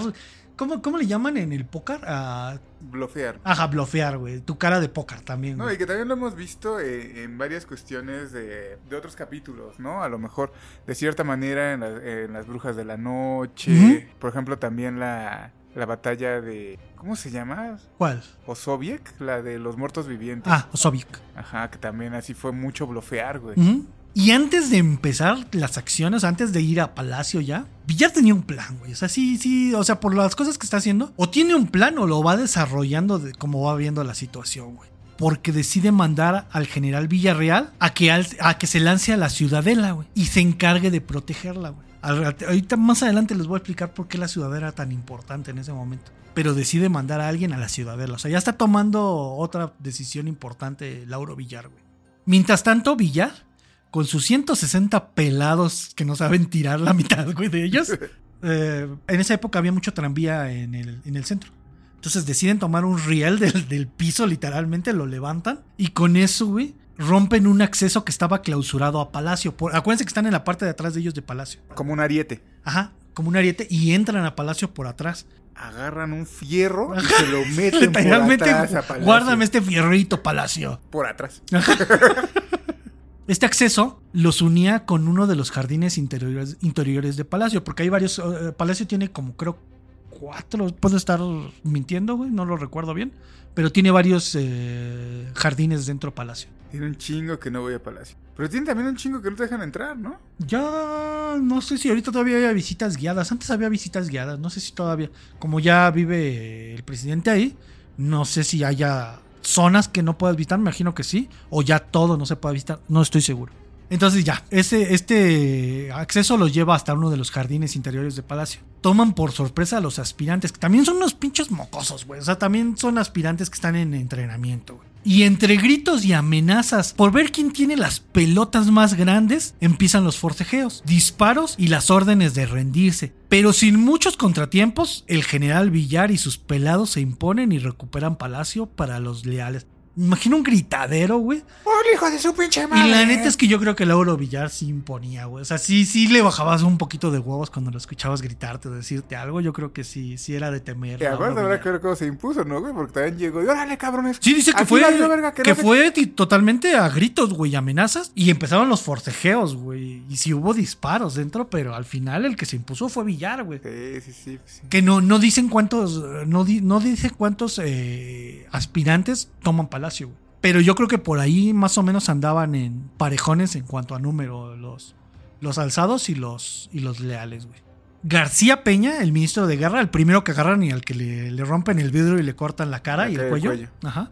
Que está en un cuarto frente a la puerta principal, escucha el desmadre y saca una pistola que traía oculta y desarma a su guardia, güey. O sea, no, no, no se rindió completamente, traía su pistolita guardada y con eso doblega a su guardia, güey, también ¿Qué? el cabrón. Deje- déjenme solo un Estaba, rato, ahora sí que te digo, madre. esta esta parte de, de traigo con qué pero voy a esperar hasta el momento exacto para poder hacerlo. Sí, ahorita ya me dieron un pinche balazo, ya se me envalentonaron estos cabrones, pero órale. No los doblegué gritándoles a los pinches chamacos. Órale, de uno en uno, cabrones. Y cuando estuvo solito con su guardia, a ver, perro. Y después de un acto de decirles, a ver, pinches chamacos, aquí está, aquí, aquí quien manda soy yo, en uno de esos absurdos que tiene la historia. Pinches chamacos nalgasmeadas.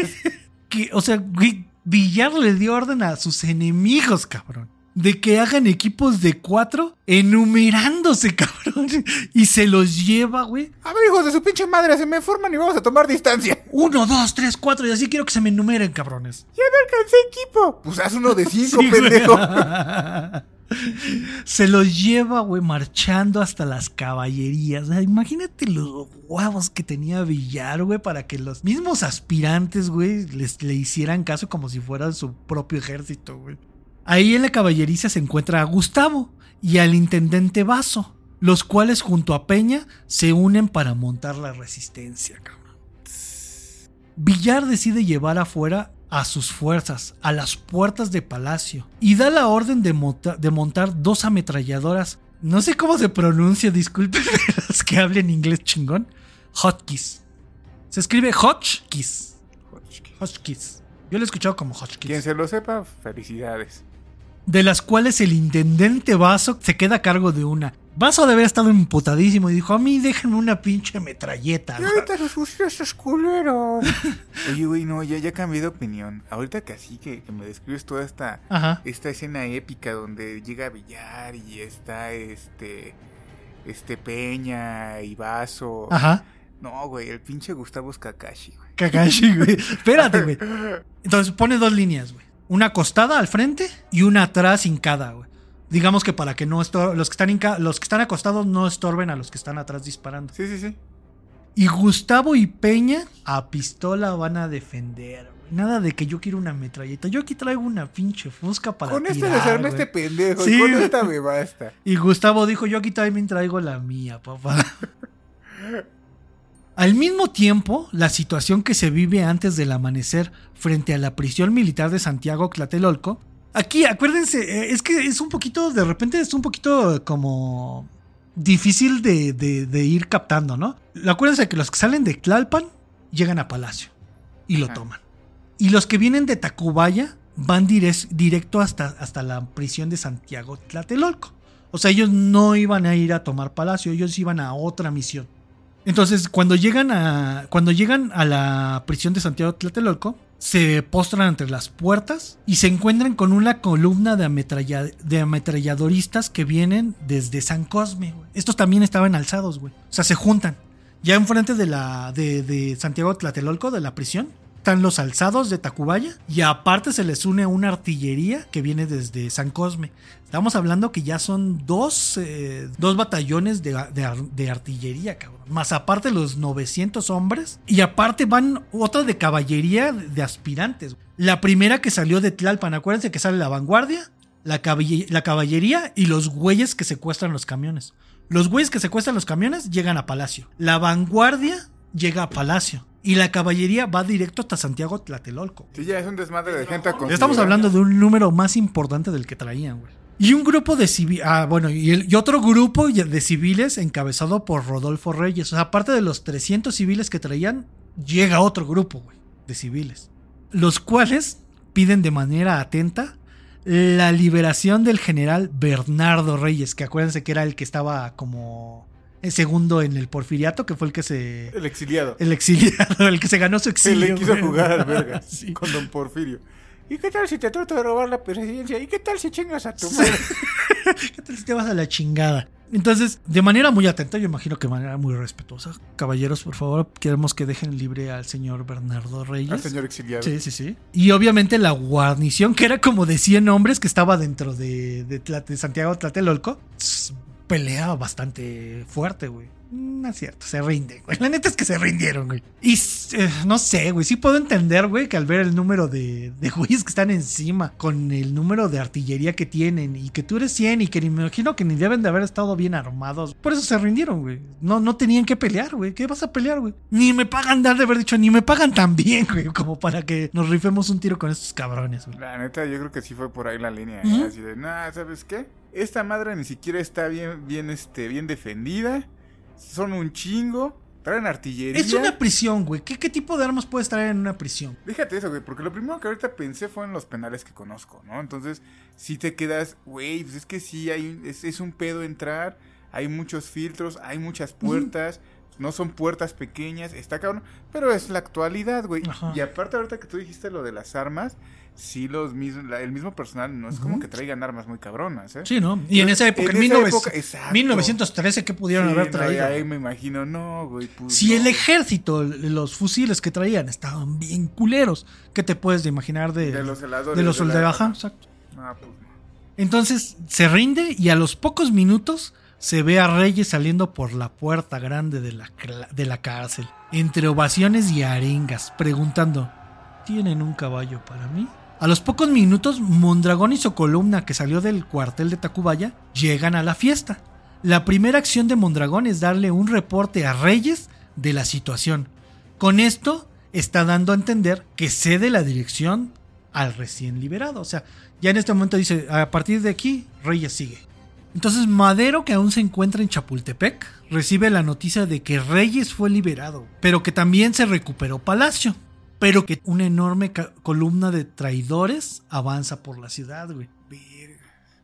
A las 7 de la mañana, Madero confirma la noticia de que Palacio es leal de nuevo, ya que García Peña aparece en su puerta todo lleno de sangre el ministro de guerra, güey. Sí, sí, sí, con su pistola. Sí, venía, acuérdense que venía lleno de sangre porque se cortó. Yo lo estoy ubicando Peña por Peña Nieto.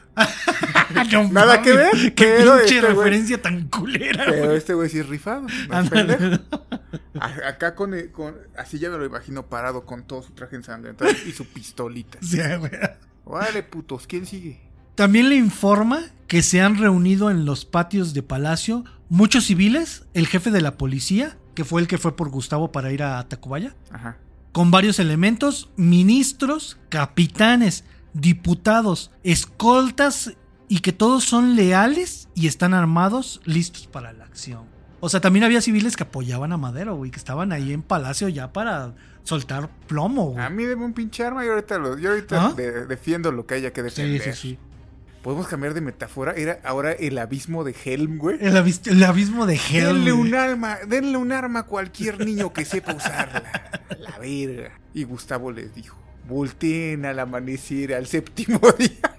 Híjole, no sé, me, gusta más eh, Lauro Villar para... ¿Para, ¿Para Sí, sí, ¿verdad? Sí sí, sí sí, Y este Gustavito era Aragorn. Aragorn, sí.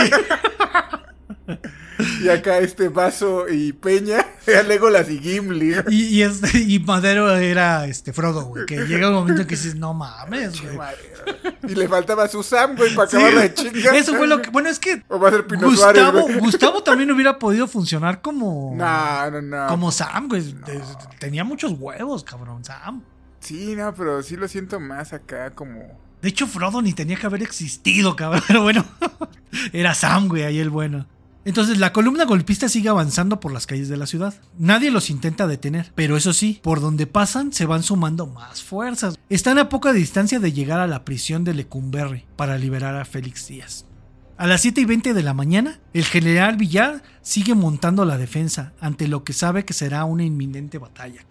Y muy, y muy desequilibrada. Sí, güey, aparte. Y ahí ya, sabían que, güey, esto se va a poner bien cool. Y va a llegar bien, cabrón, todo Aquí vamos a morirnos, ya valimos madres. Pero vamos a morir de pie, puto. De pie. Fíjate ya, ya cómo estaba tan cantado el, el golpe. A las siete y media de la mañana, en una de las celdas de Lecumberri, Félix Díaz se encuentra rasurándose despreocupadamente para la ocasión. Cuando se entera que sus compas llegaron por él, güey. Alrededor de 3.000 hombres forman la columna. Empezamos casi con 1.500, 1.100 hombres que salieron de Tacubaya. Ya están enfrente de Lecumberri 3.000 hombres. Que Lecumberri está a la, espalda de, Palacio. Está, en el está hacia el este de Palacio. y sí está un poco retirado. No está tan Sí, cerca. pero estamos, centro, estamos céntricos, todo esto es Sí, pero céntrico. está interesante porque ahí puedes ver cómo avanza, avanza una formación por el sur y una por el este. Y la de Tlatelolco tuvo que llegar por el oeste. O sea, está, está cabrón porque está llegando de todos lados. Sí, sí, sí, ya están en pleno centro y... Es lo que te digo. o sea, Varias columnas, co- Como, citadinos es, es bien chido reconstruir eso y entenderle, güey. Verga. Sí, sí, sí, está muy cabrón. Entonces, alrededor de 3.000 hombres que forman la columna exigen la inmediata liberación de Díaz por, por las buenas, a lo que Lisiaga, el director del penal, se niega y decide pedir indicaciones al ministro de Gobernación sobre qué procede en estos casos. O sea, no tengo un manual que me diga qué, ah, qué tengo que hacer ¿Y cuando... qué opera? Ajá, sí, que, que funciona, no, y no, no dice nada en el manual. A mí no me dieron capacitación para esto. Le dicen, pues hay que resistir lo más que se pueda. Retrásenlo el tiempo que sea necesario. En ese momento, Lisiaga voltea a ver qué tiene de, a su disposición y ve a sus 20 hombres e intenta montar una anémica defensa. Reyes, al ver que las cosas va a ser, va a ser por las malas, ordena que se monte una pieza de artillería frente a la puerta de, la prisión. Cuando Lisiaga se da cuenta de esta acción, decide tomar una de esas heroicas decisiones. Tomar las armas y rendirse, güey. Básicamente pensó, no me pagan tanto para estas mamadas, güey. Se repite lo de Sí, Tlatelolco. sí, sí. Sí intentó poner una, una defensa, pero ya cuando vio que le pusieron una, de una metralleta, dices, no mames, ¿qué voy a hacer? Sí. 20 güeyes contra una metralleta me los mata en una sola ronda, güey. Sí. Permitiendo la salida de Félix Díaz, eso sí, bien rasuradito y como si fuera paseo dominical. Caminó hasta Bernardo Reyes y lo abraza, güey. Me imagino a Mondragón desde su caballo viendo la escena, relamiéndose sus bigotes. Así de, Aparte, ¿no? Como dice Taibo, el Mondragón tiene pinche bigote de villano. de cabrón. villano, de, Sí, de- de novela, güey. Sí, sí, sí. Después de este nostálgico encuentro, la columna se pone de nuevo en movimiento. Y dicen, a Palacio. Es lo que se puede escuchar por la calle cuando van avanzando. Ante la situación que Madero ha ido dibujando en su cabeza, por los reportes que ha recibido, sabe que tiene que ir a jugársela a Palacio. Que en Palacio va a ser donde se decida todo. Sí, sí, sí. Que, que, ah, ah, Paco habla mucho de, de esta parte, cabrón, de cómo puedes idealizar y cómo puedes depositar en un objeto, güey, el poder, güey. ¿Cómo puedes idealizar el poder en un objeto nada más, güey? Por ejemplo, ¿cómo puedes idealizar que la silla presidencial sea el poder? El que se sienta en esa silla tiene el poder, güey. O sea, es una idealización que tenemos las personas en cuanto al poder, güey. Sí. En este caso, quien tenga palacio, güey, es el quien tiene el poder de la ciudad. Entonces, es bien interesante esta, esta, esta situación de idealización del poder. Como el que tiene la corona, güey, es el rey, el, el que tiene el poder, cabrón. Que Está, está bien chido cómo, cómo verlo desde esta, desde, desde esta perspectiva, ¿no? La idealización del poder en un objeto, no en la persona. Es como ya lo hemos platicado, ¿no? Esa pinche escena de Game of Thrones tan, tan chida, ¿no? Ah. Cuando va y le- les dice, ¿no? Que están en un cuarto el rey, el hombre más rico Ah, y- sí. y, el cura, ¿no? ¿Quién tiene el y poder? que en está el verdad? soldado y el rey le dice, mata a los otros dos, yo soy tu rey, yo tengo el poder.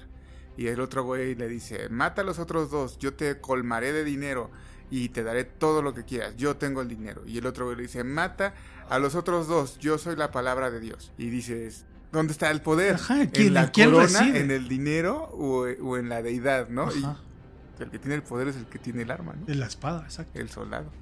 Entonces Madero lo que decide es jugársela. Sabe que tiene que ir a Palacio, pero tiene dudas. No sabe dónde está la columna, no sabe a qué altura está la columna, no sabe de cuánto está formado esta columna.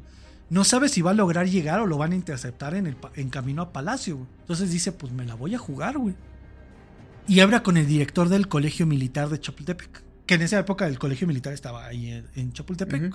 Y le pide que le proporcione una escolta de 300 eh, cadetes aproximadamente. Está bien chido eh, cómo se narra la, la, ¿La escena? La escena, güey. Porque dice que, que, o sea, Madero en esta, en esta gala, güey, de- del dominio de la palabra, algo que, que, no tene- que no tenemos mucho nosotros, güey. Pero cómo Madero logra embelezar a la gente, güey. Y se levanta y dice, la escuela de aspirantes ha cubierto de aprobio a la juventud en el ejército. Este error solo puede ser enmendado por otra parte, la juventud militar. Con su discurso los deja a los cadetes los deja calientos para la acción y también bloquea, güey, las intenciones de que si había algún oficial inmiscuido en el, en el golpe, pues con este discurso, güey, pues los bloquea, güey. Y ya los, los, los, eh, lo- los cadetes no van a hacer caso si alguno de estos llega a quererse voltear. Entonces ayuda mucho que Madero haya dado este tipo de, de aliciente, güey, hacia los, hacia los cadetes. Y aparte de que llegan un chingo de civiles, güey, a, Chapultepec. Tanto por el, el discurso y por los civiles, los, los oficiales que estaban inmiscuidos en el, en el golpe, pues no actúan, güey. Más de 300 pelados empiezan la marcha del castillo de Chapultepec hacia Palacio Nacional. Muchos años después, esta marcha se conocerá como la Marcha de la Lealtad y creo que hasta la fecha siguen festejando este- esta, esta marcha, güey. Los cadetes de- del- ejército. La Marcha de la Lealtad. Y es famosa, güey. Yo no, no la había escuchado hasta Yo ahora. tampoco. Entonces, en este momento, la ciudad tiene dos grupos armados en sus calles. El de Madero, que viene, que viene por reforma, que está formado por la escolta y civiles. Y lo más peligroso de esto es un grupo de metiches que se junta. O sea, que no van a pelear, nada más van de metiches, güey. Los que se juntan en el zócalo. No, no, no, los que van con Madero caminando. Ah, o sea, no van a pelear, güey, van en el chisme nada más. Y es peligroso porque, pues, pueden morir en, en un intercambio Sí, de sí. balas, güey. No sé. El otro es el de los golpistas, que viene de Lecumberri. 3000 aproximadamente. Que si lo vemos, eh, justamente se van a. El centro de todo este desmadre va a ser en Palacio. Unos vienen de Reforma y uno viene de, de Lecumberri. Unos vienen desde el este, Este y el otro es del oeste. ¿Sí? noroeste. No, es noroeste. Pero sí están, sí están como en, en direcciones encontradas. Ajá, sí, sí. Va a llegar un momento en que se van a encontrar de frente, güey. Cuando Reyes se entera de la pérdida de Palacio y que los aspirantes están detenidos dentro, decide mandar una vanguardia de 80 jinetes comandados por el general Gregorio Ruiz. La vanguardia de 80 jinetes hacen presencia en el Zócalo, entrando por la calle de Moneda, que es la calle que está a un costado de Palacio Nacional. Ajá. Al, al ver llegar a la pequeña columna, es que está bien en este absurdo, güey. La gente de Lauro está en la, la parte frontal de Palacio. Y estos güeyes entran por moneda, o sea, Sí, sí, sí. Está el, está el frente y ellos entran a un por costado, por por, un su costado- lado derecho, por un digamos. costado y atrás. Ajá, y ellos, se- o sea, los están viendo de lado y van viendo cómo se van acomodando frente a ellos. Ajá. Ya cuando está la columna enfrente de, del ejército, del pequeño ejército de Lauro, el general Lauro sale eh, un poco más afuera de Palacio, donde sus tiradores aún lo pueden cubrir. Sale arrastrando la pata, güey, porque todavía trae el dolor de la gota, güey. Y sale, sale recargado de un general para caminar. Pero eso sí, con pistola en mano, para que vean que la cosa es seria y no una visita de cortesía, cabrón. Cojo, cojo, pero aguas, pendejo. Sí. Ruiz al ver a Lauro confía en su antiguo vínculo porfirista y le dice a Villar, Lauro, nos hemos alzado, atrás vienen. Que, que- que- que yo siento que se la estaba albureando también, cabrón. Lauro nos, vemos, nos hemos alzado. Atrás, Atrás viene. Y traen chiles en cajones. ¿Sabías que a Madero... ¿Sabías que le falta carisma a Madero? Lauro no le contesta, pero lo que hace es se empieza a retroceder hacia la puerta de palacio. O sea, ya se dio cuenta que, que va a ser inminente y que está en medio del fuego cruzado, güey. Fíjate, o sea, fíjate el colmillo que tiene Lauro. güey. Entonces Lauro empieza a caminar para atrás, pero sigue hablando con el, con el general Gregorio, güey.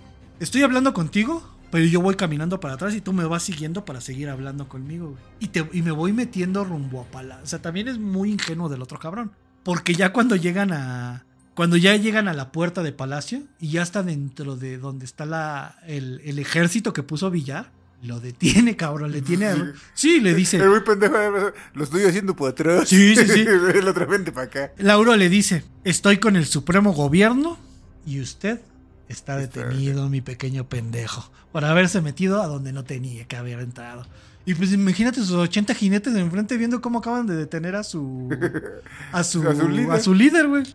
Cuando Ruiz escucha esto, intenta llevar su mano a la pistola, pero Lauro, Lauro toma la rienda. Ah, porque aparte el otro güey no entró caminando, perdón. Entró en caballo, güey. Y Lauro lo que hace es cuando va a agarrar la, la pistola, agarra sus riendas, güey, del caballo y lo baja, lo baja detenido del caballo a, a- a Es este güey. pendejo. Sí, bájese. Pinche ridículo. Y pues lo que tiene que hacer el otro cabrón es bajarse detenido, güey. Los hombres de Ruiz, ante la inocente detención de su jefe, los tiradores que le están apuntando entran en pánico y sin saber qué hacer, algunos salen huyendo y otros se pasan al bando de los leales, güey. sin ningún tiro, güey, deshizo la, la vanguardia de 80, De 80 jinetes, güey. jinetes. Ujú. Te digo que, que Laura tenía un pinche colmillo, cabrón, que... Lauro Villar, ¿verdad? Sí, la- el general Lauro Villar, el, el jefe de la plaza, güey. Sí, sí. El leí más en grupos de cuatro. Eh, el Gandalf, güey. El Gandalf de, de- de la ciudad, güey. Hagan de- si no tienen de cuatro, hagan de cinco. De las dos columnas, la primera en llegar ¿Cómo a se llama el pendejo este el, el del caballo? eh, Gregorio Ruiz, güey. Como pinche pipí, ¿no, güey? Sí, y líbranos de tu... Y para la otra vientes de tú y líbranos de tu idiotez. Sí, güey. De las dos columnas, la primera en llegar al zócalo es la de los golpistas, que también entra por moneda. Se dan cuenta de la resistencia que está a las afueras del palacio, que no supera los 200 hombres, ya que para ese momento ellos son aproximadamente 4000, güey. Están 20 a 1 sobre los leales. Vergas, güey. Que es esta parte del, del blofeo, güey, de, de engañar, ¿no? O sea, si saben que tenemos 200, pero ¿qué van a hacer? Traen al único que no pudo matar John Wick. Al ver la supremacía numérica, esto les da confianza en la victoria a los alzados, güey. Y se colocan frente a los leales. Lo único que los separa es el parquecito con kiosco en el centro, porque antes el Zócalo no es como lo conocemos, tenía un parquecito y en el mero centro había un kiosco.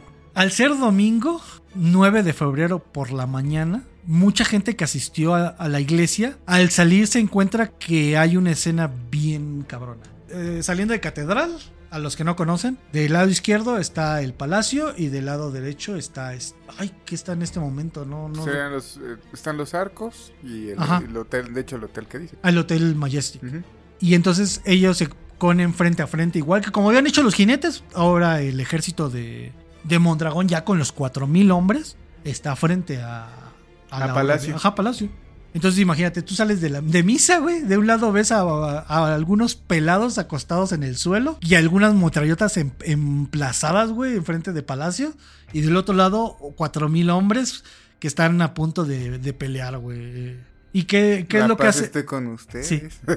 ¿Qué sería lo más eh, racional, güey, cuando ves esta escena? ¿Tú qué harías? pelas, güey, pero pues siendo honesto, la gente de México no es racional. Sucede que muchas toman el palco de honor y se van al kiosco, cabrón, en casi en A ver, medio, güey, A ver qué pasa. No, espérate, güey, es que chocó bien culero. Sí. Lo estamos haciendo tráfico. Güey, hay que ver. Güey, pero estás viendo que se van a enfrentar, cabrón. ¿Qué putas estás haciendo ahí de metiche, Güey, cabrón? aquí diario chocan güeyes y la gente se queda a ver y llego tarde al trabajo. Diario, güey. Diario. Una vez me quedé en el tráfico 20 minutos porque la gente se quedó a ver cómo una camioneta de valores cambiaba su llanta, güey. no mames. Así de pendeja es la cosa, güey. Así hay de cosas. Así no hay nada que hacer No aquí, hemos ¿verdad? evolucionado en ese sentido, güey. ¿eh? Cuando Reyes se entera que Ruiz está detenido, Gregorio Ruiz, el del caballo, pero que el que está a cargo del palacio es Villar, le dice, Lauro es de los nuestros, no hay pedo. O sea, porfirista al fin, ¿no? Cometiendo el mismo error que Ruiz. Creer que en el vínculo porfirista que los une va a hacer que se doblegue Villar, güey. O sea, somos amigos, eh, somos de... Los dos estuvimos como militares porfiristas, hay algo que nos une, güey. Has de ser igual de culero que yo, Ajá, sí, no. Y que no va a ser necesario ni siquiera que peleen, güey, que Villar se va a rendir. Y el billar, ah, ah, ah, mi ciela. Ruiz es Bernardo Ruiz, el que era el chingón del, del porfiriato, el que se enfrentó a Porfirio en, en las elecciones. Y tan chingón, güey, lo exiliaron. Ajá, sí, sí, sí. Bueno, pero era el chingón porque era el que la gente consideraba como el segundo al mando de la, de la dictadura. Ese güey. es el que sacan de Tlatelolco, ¿no? Ajá, él es el que sacan de Tlatelolco, exacto. ¿Aquí es el que sacan de Lecumberri? Al sobrinísimo, Ah, va, va. a Díaz. Al sobrinísimo, que sobrinísimo, pero toma Veracruz. Ajá, al. Félix Díaz. Eh, fíjate, lo que es tener... No es confianza, güey. Eso es ser un pendejo, güey. Porque hay gran diferencia, déjame Sí, sí. En un arrebato clásico de vamos a ver quién los tiene más grandes, a ver a quién le cuelga el más cabrón, de ver quién es el más macho, güey. Reyes da la orden de avanzar con espada en mano y al grito de la suerte está echada. Sale a trote en su caballo. Ese pendejo sí se creyó lo de Gandalf, Sí. pero- Este acto de valentía y hombría se ve contagiada por el fulgor de la acción y salen muchos detrás de él, güey. O sea, no todos los 4000 hombres salieron, sino solo algunos pocos que vieron lo que hizo Ruiz se vieron contagiados y salen atrás de él para. Y ahí el pinche Villar se muerde la mano, güey, y se convierte en el titán. Sí, güey, casi, casi, cabrón. Entre ellos también sale su hijo Rodolfo Reyes, güey, que fue el que lo dejó solo. Ahora no, dijo, yo no voy a cometer el mismo error con mi papi. No lo vuelvo a hacer, Ajá. Lo que tú no sabes es que previo a eso, güey, pinche cagotiza. Esa que le metió, güey, la no cárcel, a hacer estas mamadas, pinche pendejo. Y yo, no, no, no. Mientras que con la cabeza más fría y un colmillo más retorcido, que se me hace muy raro que Mondragón haya tenido un, un colmillo más retorcido que Bernardo. Mondragón y Díaz, junto con la mayoría de los alzados, se queda en el acceso al zócalo, viendo las acciones. O sea, dejan que ese güey se aviente solito a lo pendejo. Bernardo, Bernardo Reyes se acerca hasta la línea de tiradores enemigos y se detiene a la mitad, a mitad de la calle, que lo separa de Palacio. En ese momento Villar, rengueando otra vez, sale de Palacio para interceptarlo y se coloca a unos 30 pasos frente a Reyes. Villar le da la orden a Reyes de deponer las armas. Reyes intenta convencer a Villar sobre lo bello y hermoso del golpe, las viejas glorias, pero el Villar lo ignora y repite dos veces más el de poner las armas. En un ataque de cólera, Reyes pone a trote a su caballo y se enfila para arrollar a Villar, quien al ver el peligro da la orden de fuego. Los leales comienzan a disparar, pero es el intendente Vaso quien está a cargo de una de, las- de las ametralladoras, quien fusila a Reyes. Y, eh, eh, dispara, dispara el intendente Vaso, mata a Reyes y, se le encasquilla. Y pues se queda tratando de desencasquillar esa madre. Es un pedo desencasquillar. Sí, güey. Una ametralladora. Es un pedo de desencasquillar una Ajá. pinche pistola Nerf, güey. Reyes muere en el instante. Sí, Así la como le dispara. balas, pues es que le dieron en- de, eh, de De lleno, güey. De ahí con una metralleta, güey. Ajá. Y una metralleta de esa época, güey. Aparte. Entiendan. Pues cualquier metralladora. O sea, te estás hablando cuántas balas puede disparar por minuto esa, esa No, madre. pero güey. aparte estamos hablando de, de- de metralletas que se tienen que emplazar, güey. O sea, no, no estamos hablando de un arma automática que le puedas decir metralleta y que, que la lleves al hombro. No, estas chingaderas se ponen en el piso, un cabrón te va, te va, dando, el- te va dando el carrete Ajá. y tú acá... Sí. Sí, sí, sí. pues no mames, las madres. Quedó que hecho quesito ese cabrón. En ese momento, cuando empiezan a disparar, se crea un pinche caos bien cabrón, güey. Porque son disparos Pero hacia un lado. obviamente es lo que te digo, ¿no? O sea, Villar está en la línea de fuego, güey. Ajá. Pero de sus hombres, güey. Y sus Ajá. hombres, pues obviamente no le van a disparar, Güey, no mames. Acababan de preguntar hace un rato que si sabían disparar. Y les dije, pues sí, pero de que le atinen, sí no sé. mucho, güey. No mames, razón, güey. mucho. Eso es tener huevos, güey. Cojeando con pistolita y Sí, con sí. güeyes atrás que no saben tirar. Antes fue el pinche. Yo creo que fue porque fue el vaso, güey. Y ese cabrón sí le sabía. Sí. Pero aún así, si otro pendejo se le salió un tiro y no le daba. Y estado bien pinche cómico el asunto, ¿eh? Entonces, cuando, cuando pasa esto, güey, cuando ya, ya, ya se ve que Reyes ya cayó al suelo, empieza un fuego cruzado, güey. Entre leales. Pero nada más los que están con. Nada más los que salieron corriendo con Reyes. Los de Mondragón y los de Díaz están Ah, hasta distancia, atrás, güey. Sí, sí, sí. Un grupo de los leales recoge el cuerpo de, de Reyes y lo meten a Palacio. La batalla se torna aún más católica. eh, católica, Más güey. católica. Pues sí, estaban enfrente de la, de la- Le entraron los chingados los que salieron de catedral. se torna aún más caótica de lo que ya es. La mayor cantidad. Por el poder de Cristo. ¿Y con quién estaba? Es como Helsinki. Sí. Entonces todo se vuelve bien caótico. La mayor cantidad de muertos es provocada por el inminente fuego cruzado. Güey, se están, a- se están disparando cara a cara a no menos de 10 o 20 metros de distancia. Por muy malo que seas, le vas a atinar a alguien. Las balas perdidas provocan la mayoría de las bajas del encuentro y casi todos son los civiles chismosos que estaban en, En el kiosco. y en los alrededores, porque no nada más eran en el kiosco, estaban alrededor de Palacio y de todo, de todo el centro. Che, gente, güey. En la refriega, a Rodolfo Reyes le matan también a su caballo, el cual se cae y se va arrastrando hasta el kiosco donde, donde estaban los chismosos. Hasta ahí se va a esconder eh, Rodolfo Reyes para, para, para que no lo, no lo vayan a matar en, en- en el fuego Otra cruzado. vez abandonó a su papá. Pues Ah, ya habían matado a su papá, güey. hay pedo, güey. Por lo menos que lleva el pinche cadáver. Ni para eso sirve. El general Villar, güey, es herido con una bala que entró por el cuello y salió rompiéndole la clavícula. La batalla apenas dura 10 minutos y deja unos 43 leales muertos y otro tanto de heridos. Y del otro lado son 80 heridos y 35 muertos. Obviamente fueron más muertos de los, de los eh, golpistas que de los leales, güey. Pero los que se llevaron así la mayor cantidad de muertes fueron los civiles. Unos 100 heridos. Muertes no, no encontré el dato de cuántos eran. Ya ven, para que no se queden en el pinche tráfico viendo a lo pendejo y mejor su trabajo. O sea, sí estuvo como parejón el, el número de muertos. Parejón en números, güey, pero en porcentajes es muy diferente. Entre el caos y la sorpresa, por lo que acaba de acontecer, Mondragón y Díaz toman una de esas decisiones pendejas. Se retiran, güey.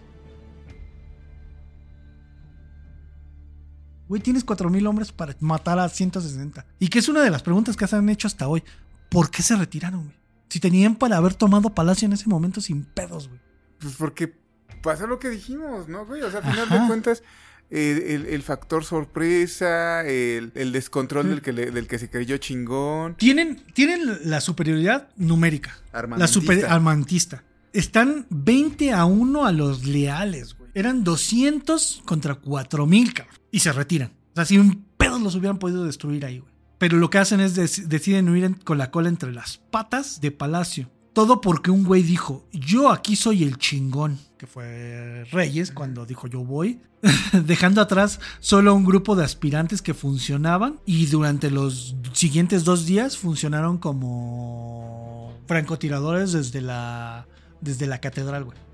Desde las, eh, ¿cómo se llaman? Las torres de catedral, güey del campanario. Ajá. Fue lo único que quedó ahí con ellos. Más los aspirantes que estaban detenidos adentro del palacio, güey. Esos ya no contaban, güey. Villar da la orden de que nadie los. Bueno, ya ni Villar, porque Villar tuvo. Al momento que le disparan, pues yo creo que no, no se ha de haber quedado ahí. Ni creo que haya podido hablar si el disparo entró por la garganta y salió por la clavícula. Sí, no. Pero se dio la orden de que no los siguieran, güey, que los dejaran que se fueran a la chingada.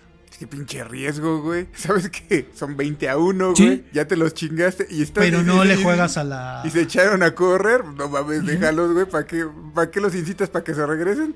Eh, ah, dejó de, cuando herido, es herido Villar, deja la defensa pala, de Palacio al general José María de la Vega. Ok. Al mismo tiempo, la columna de Madero ya avanza por la Avenida Juárez, frente a Bellas Artes. Esa es la Avenida Juárez viene en plena excitación por los acontecimientos. Se ven sorprendidos cuando más o menos a la altura de Bellas Artes, antes de llegar a Eje Central, ¿qué te dirías tú, Tatalaca? ¿Un kilómetro del Zócalo? ¿O menos de un kilómetro? No, yo creo que sí es un kilómetro. Uno de los gendarmes que marcha junto a Madero cae herido por un disparo de francotirador y otros tantos lo siguen. De inmediato el fuego se hace esperar y la columna responde la agresión, haciendo blanco en el edificio de la mutua. El chiste es que estos cabrones yo creo que se escondieron ahí esperando la oportunidad de ver a Madero. Vieron a Madero pasar y empezaron a disparar los, los francotiradores, güey. Entonces Madero en el, en el, intercambio de disparos se baja del caballo y se guarnece en Foto Daguerre. Foto Daguerre es el que está ahí donde está Gandhi en, en Bellas Artes. Ah, ok. Era un edificio de fotografía. El de Madero, el Gandhi, la Gandhi. No, no, no, no, la que está frente a Bellas, Bellas Artes. Ah, donde está el Sears. Ajá. Ah, ok. Ahí es donde se, re, se resguarda Madero, güey ya no existe hoy, es donde está el Sambors, Gandhi y todo eso. Uh -huh. Los voluntarios siguen engrosando las filas de los leales, civiles armados, entre ellos Gustavo, que viene desde Palacio con la noticia de la exitosa defensa. O sea, Gustavo sí se aventó, dijo, pues esos güeyes ya se fueron, yo voy atrás a ver a dónde viene mi carnal para, para decirle que ya, ya está Palacio y lo defendimos chingón. Ah, ese pinche Gustavo está muy cabrón, güey. Mientras todos están vitoreando a Madero y piden acabar de una vez por todas con el levantamiento a las afueras de Daguerre, un hombre vestido de civil baja de un carro y entra al inmueble. Poco tiempo después aparece en el balcón junto a Madero. Hay una foto muy famosa donde está Madero en ese, en ese balcón. Que decían, ¿dónde es? Es que ya no existe ese balcón hoy en día. Pero es en la calle lateral, ¿no? No, ahí mismo, sobre Juárez. ¿A poco? Sí, estaba sobre Juárez. Te digo. Yo siempre pensé que era sobre esa, ya ves que está ah, esa sí, calle sí, sí. y a la, a la izquierda No, no, no. está el- la entrada al barrio chino. Justo donde está, por ahí por donde estaba Gandhi y todo eso, ahí justo estaba el balcón. Va, va, donde va. sale Madero. Siempre tuve esa idea de que era en la lateral. Tiempo después aparece en el balcón Madero y es acompañado por este individuo. Aquí es donde entra en escena uno de los mayores canallas de la historia y de la época. El nombre de este chacal es Victoriano Huerta, que está ahí para ponerse a las órdenes de Madero. Que si se acuerdan quién estaba dentro de la lista que le dio Gustavo, Pero, güey, aquí ya, ya es ya lo que le sigue es ser pendejo. Sí, sí, sí. A ver, ¿ya viste que lo que te dijeron era cierto, güey? Llegó el pinche Ya golpe, hubo plomazos, güey. Tuviste la pinche suerte, güey, de que el temblor te agarró cagando, güey, y no pasó nada. La salvaste. Buena analogía. Y todavía, el que llega a darte el papel porque se te olvidó. Ajá. Es el güey que se llevó el papel desde el principio. No mames, cabrón. Y, lo, y te sacas foto con él. Hazme el pendejo favor. Sí, no, no, no. a- a- ahí te empieza a dar un pinche Che coraje. coraje. Ya la pendejez del madero, ya, ya, ya, ya dices, no, güey. Discúlpame, pero perdóneme, pero, o sea, tantita madre, Sí, por sí, favor. sí. Hasta este momento, Huerta estaba como general retirado. Una fichita el cabrón. Alcohólico, drogadicto, melómano. Participó en la liquidación de la guerra de la insurrección yaqui y en la represión de la guerra de castas de Yucatán. Nombrado subsecretario en el Porfiriato, donde no le fue bien en el cargo y se dedicó a conspirar en contra de, de Porfirio, güey. Traidor de traidores. No intervino en la rebelión maderista. Pero eso sí. Escoltó a Porfirio Díaz a Veracruz. Hipócrita traidor el cabrón. Sí, sí. Hasta en los traidores hay razas y ese cabrón sí, se sí, quedó sí. fuera. Con todo este furor que viven los maderistas, se pone en marcha por la avenida San Francisco, que hoy la conocemos muchos como el andador de Madero. Ahí bomberos, gendarmes, civiles, chismosos fueron sumándose al movimiento. En ese momento las dos columnas se cruzan, pero en diferentes calles, y una huyendo y la otra entrando triunfal al Zócalo. En esta marcha triunfal rumbo al Zócalo, un hombre le da una bandera nacional a Madero, con la que entra al Zócalo como rockstar, saludando y dando las gracias por el apoyo. Llega a la una y media de la tarde, después del enfrentamiento contra Reyes, del que se encuentra su cadáver tendido en una mesa de oficina.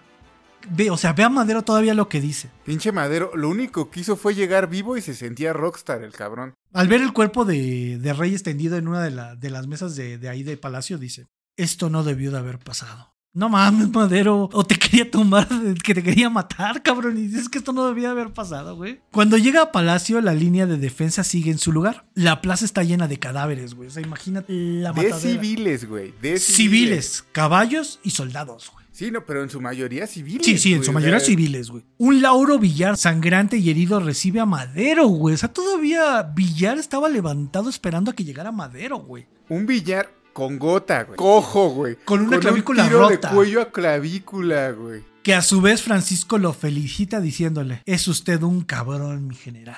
Palabras más, palabras menos. Ante la delicada baja de Villar, Madero llama a un breve concilio entre el mismo Villar, García Peña, que es el de ministro de Guerra, y él, para ver quién sustituirá al herido de, eh, jefe de la plaza. Y pese a las fricciones que ha tenido Madero con Huerta, porque ya habían tenido problema Huerta y, y Madero, güey, se acepta transferir el mando a Victoriano Huerta, No mames. No, no, no, ya Que ahí, está. ahí sí yo no sé por qué, o sea, sí entiendo que, pero si está Villar y, y Peña, ¿por qué chingados le, lo dejan tomar esa decisión a Madero? O sea, es el presidente y a lo mejor era el último que tenía la decisión, pero sí es así como... No, y aparte de todo también, Villar y este Peña, los dos están heridos, güey. Ajá. Eh, Peña trae de, ya, ya Más de- Villar que Peña, pero sí, güey. Y mazo, güey, porque ya ves que por lo- todo lo que nos, nos has contado, desde que dan el tiro, le cortan la cara, le cortan el cuello, después este güey sale con la pinche pistolita, se pone al brinco, está, en- está en el intercambio de tiros. Tiros, O sea, el estrés, los, los oídos los debe tener hechos mierda. mierda, por la... Y luego del otro lado tienes a Villar, güey, con un pinche tiro que no, no suena tan... Tan, Tan fácil. Tan, tan sencillo. Detuvo un cabrón, Güey. mató al otro. Imagínate el pinche estrés de, de recordar, ¿no? ¡Fuego! No saben tirar estos pendejos. Ya, güey, ya- yo creo que el cansancio tampoco se les puede pedir más. Sí. Hicieron lo que tuvieron que hacer en el momento. Y ya. Llega este pendejo y la caga. Ya, no le puedes pedir Sí, peras ya al no. olmo, cabrón. Es más, todavía Villar antes de irse a curar y entregar el mando, le, eh, le dice a Huerta, mucho cuidado, Victoriano. Todavía lo amenaza con estas palabras. O sea, co- ese güey sí sabía que este cabrón iba a ser una mamada. Y también es eso, ¿no, güey? O sea, ya no puedes defender lo indefendible. Sí, no, o sea, no, no. Si tú ya defendiste el palacio sin este güey ahí, llega este güey y la vuelve a cagar, ya te quedas, hijo de tu pinche madre, ya, ya lo que quieras, ya me vale más. ya, güey, ya. Esta decisión, como pueden imaginarse, pues no fue del agrado de Gustavo y otros maderistas que no confiaban en el chacal, cabrón. Mientras que los leales festejan en el Zócalo haber vencido el intento de golpe, la numerosa columna de alzados decide escapar. En algunas versiones, que yo no creo que haya pasado, toman rumbo a la estación de trenes, tal vez para salir rumbo a Veracruz. Pero al llegar les dijeron que no había trenes, por lo que Díaz decide que hay que ir a uno de los cuarteles, donde posiblemente tengan apoyo. Una mole que está más o menos a unos 1000, 1500 metros de Palacio. Yo creo que la ubican. La Ciudadela que aunque como tal no es un cuartel militar, sino más bien un edificio colonial, pero que por su construcción es un emplazamiento defensivo, ya hemos hablado de eso. Que Esta madre es una fortaleza. tiene unos pinches paredes enormes. No sé si sea tal cual, estos ladrillos súper enormes. Ay, no me acuerdo cómo se llaman, pero son bloques, ajá, como adobe, pero bloques gruesísimos. Sí, güey, sí, no, no. Es brutal. O sea, también- ajá, no están sé- viendo las fotos, güey, no para que si vean la fue- mole. No sé si fue a propósito el que después lo convirtieran en biblioteca. Sí, pero no. sí, güey, o sea, con esos, esos pinches muros el sonido no pasa. Ajá. Tiene uno de los atributos que puede cambiar la balanza a su favor. Es el cuartel donde se guarda el arsenal de la Ciudad de México. Cañones, rifles, ametralladoras, obuses y cajas de parque que al llegar a la ciudadela se dan cuenta de que está bajo resguardo leal. Acuérdense que Villar había mandado al general Villarreal a hacerse cargo del inmueble. Al llegar este le informa la situación al encargado de la ciudadela, de apellido Dávila, los cuales montan una anémica defensa. Cuando los golpistas llegan a la ciudadela, lo hacen por la parte trasera del inmueble, donde está la estatua de Morelos, que esta parte es donde suceden muchos de los acontecimientos que van a pasar en el futuro. Al ver que hay metralletas en el techo del lugar, los alzados emplazan dos cañones y exigen la rendición inmediata del lugar. Es lo que te decía, o sea, Villar ya tenía visión de lo que iba a pasar y por eso mandó a, que tomara la ciudadela, güey. Porque es donde está todo el parque, güey. Eh, entonces exigen la rendición inmediata del lugar al general Dávila, el cual se niega, por lo que los sublevados contestan con dos disparos de advertencia. Por lo que los defensores deciden responder con fuego de ametralladoras desde la azotea. Pero en ese momento los oficiales que estaban a cargo de las armas cambian de bando los hijos de la chingada. Voltean las ametralladoras para apuntar y hacer fuego en, en el interior de la ciudadela, güey. O sea, desde su azotea de la ciudadela, voltean para adentro y les siguen y les disparan hacia adentro, güey. A los, No a los que estaban abajo, güey. Pinches traidores de mierda, güey. De Game of Thrones. Sí, güey. ¿eh? Sí, sí, sí, algo que harían los, este... Los Lannister. Los, los Lannister, los Bolton. Los Bolton, sí, qué mal pedo. Cae herido el general Villarreal para después ser rematado con un disparo en la espalda. Traición total, güey. Sí, sí, sí, de puto, güey. Así que como pueden imaginarse... Entiéndanse, entiéndase, como dice la querida Fernandita. Puto es una actitud ante la vida. Ajá. Ser gay es una actitud ante la cama. Exacto. No lo confundan. Así que como pueden imaginarse, la defensa fue un fracaso debido a que esta canallada y la traición de algunos oficiales a favor del golpe. Para las once y media AM, 4.000 hombres ingresan y comienzan a parapetar el lugar. Para que se imaginen el poder de fuego que tenía la- para defenderse, emplazaron 27 cañones. Tenían 85 mil rifles. 85 mil, con los cuales pudieron armar a los civiles que eh, se iban uniendo a la columna. 100 ametralladoras que emplazaron en las azo- azoteas. 5 mil obuses, güey. 20 millones de cartuchos, cabrón. No mames. Es un potero, güey, lo que tienen. Cuando Madero se entera a dónde se habían, ido a meter estos ojetes, le da la orden al chacal que cumpla sus órdenes, las cuales son acabar con el golpe lo antes posible. Antes de esta situación se dan cuenta que el futuro de la ciudad es más oscuro que nunca, sin saber en quién confiar, qué hacer, ya que son minoría ante los golpistas. Ese mismo 9 de febrero a las 3 de la tarde, Pancho decide realizar una de las acciones más riesgosas para él y para su mandato. Pero eso, eso lo veremos la otra semana en el capítulo 2 de esta historia. Mientras tanto, les ofrezco como muestra de buena fe y para que se les quite los pinche, el pinche coraje que estamos haciendo con Madero, los datos curiosos, cabrón. No sé si se puede enmendar. El pinche madero se pasó de pendejo. Con respecto a la cabeza del movimiento, el general Mondragón, algunos dicen que era un militar brillante, el cual se hizo famoso a lo largo de la historia por haber escrito algunos manuales de artillería y también por sus, por sus invenciones en el ámbito bélico.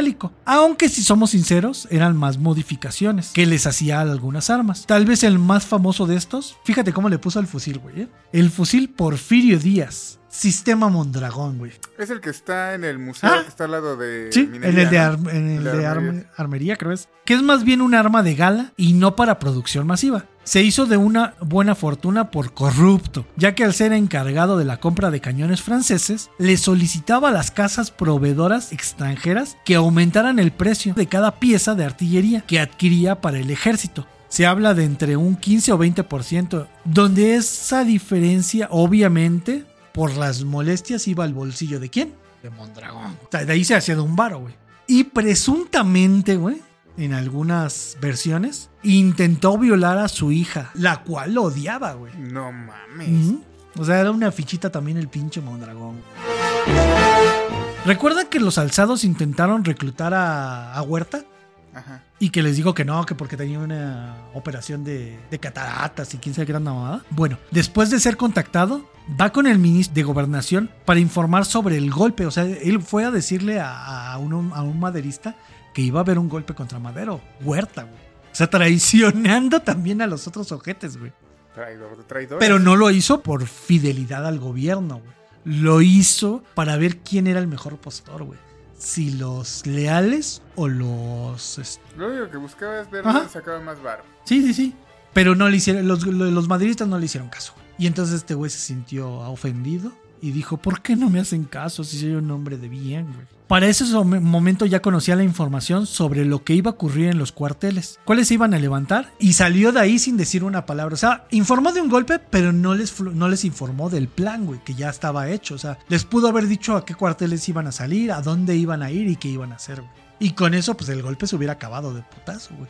Cuando andaba pedísimo, Huerta, güey, se ponía a hablar de mecánica celeste e historia militar, güey. Durante su carrera militar se le acusó de ser represor y también de ser corrupto, agarrando mordidas de aquí y de allá. Una fichita Huerta.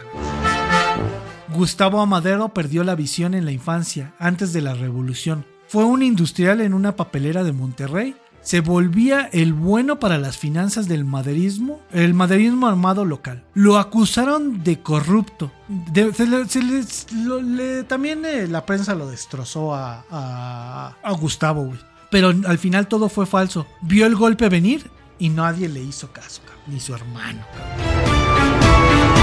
San Fernando, de donde salieron los aspirantes, era una de las dos escuelas militares que existía en México. La otra es la de Chapultepec. San Fernando era la escuela de aspirantes donde se formaban las clases como cabos y sargentos y el colegio militar formaba a los suboficiales. O sea, era de más alto rango la de, la de Chapultepec cómo la historia puede eh, mover los hilos de aquí a allá y junta y separa personas al mismo tiempo. En un México pre-revolucionario, Francisco y Madero vivía en Monterrey y Bernardo Reyes era gobernador de Nuevo León. En la época en que Bernardo ya no estaba tan a gusto en el porfiriato, Madero lo visitaba en su casa para hablar de literatura y espiritismo. ¿Quién diría que años después intentó levantarse en armas y después participar en un levantamiento? Tal vez de aquí la frase de Madero al ver su cadáver, güey, porque pues a lo mejor sí lo consideraba su, su compa, güey. Si iba a hablar con él cuando vivía en el Monterrey, pues a lo mejor era por eso que también dijo esto de no debería haber sucedido esto. Puede que. Otro es el caso de Huerta, que vivía en Monterrey, y Gustavo A. Madero dirigía una papelera en el mismo lugar, güey. Estos dos personajes se reunían en la cantina para echar trago y a lo largo de la historia veremos lo que sucedió con estos dos, por qué se odiaban tanto. Gustavo Y Huerta, y Huerta. ajá, se reunían para chupar en una cantina en la época donde no había guerra.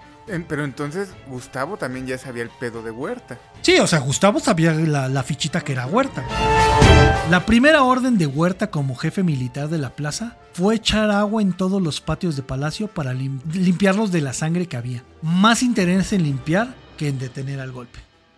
Y pues camaradas, espero que hayan disfrutado la mitad, porque esto es la mitad. Este es el primer golpe. Hubo dos golpes contra Madero. Y estamos en el primer golpe de que no fue exitoso eh, eh, para tirar a Madero del poder. Pero como lo vimos, ¿no? O sea, es una historia de un golpe más que cantado. güey. O sea, todos lo veían venir, ya todos sabían, los periódicos lo dijeron, Gustavo lo dijo, a Madero sus- hasta su secretaria se lo dijo, cabrón. Y eso es bien interesante porque de la revolución y de cómo, cómo concluye, hago comillas, no es algo que se que, que tengamos tan manejado. En algún momento, ¿no? Tomé una clase de Revolución Mexicana tal cual en, las, en la preparatoria. El maestro lo amaban mucho, pero yo la neta yo siento que mamaloneaba mucho y yo siempre he sido como que más barrio y esta cuestión como de es que si tú no entiendes es porque eres un pendejo y ponte para que no entiendas. Les digo que eh, pero algo que sí me, me llama mucho la atención era que siempre el concepto de la revolución es un evento histórico de México inconcluso que nos, nos lo han enseñado como concluso. Exacto. Algunos dirán, no, si es una revolución, algunos dirán que no. Eso ya es cuestión que la historia va a decidir en algún momento. Güey, si sabes cómo acaba este desmadre, es más que obvio, ¿no? Ajá, sí. Pero bueno, lo sabrán ustedes en el próximo capítulo. Entonces, pues camaradas, recuerden que pueden seguirnos en Ni madres, ¿no? Todas las dar- redes todas sociales. menos en el correo, güey. ya, que nos pueden seguir en, en Facebook e Instagram En como el décimo informe. Y. No hay correo, güey. No hay correo. No hay correo, no existe. Escríbanos en Spo- en Spotify. Es más fácil. Pónganos comentarios en YouTube. Y pues para seguir esto, nada más quiero decirles que recuerden ser el décimo informe. Y que no tenemos correo. y que no somos los mejores, pero lo podríamos hacer bien pinche. Peor.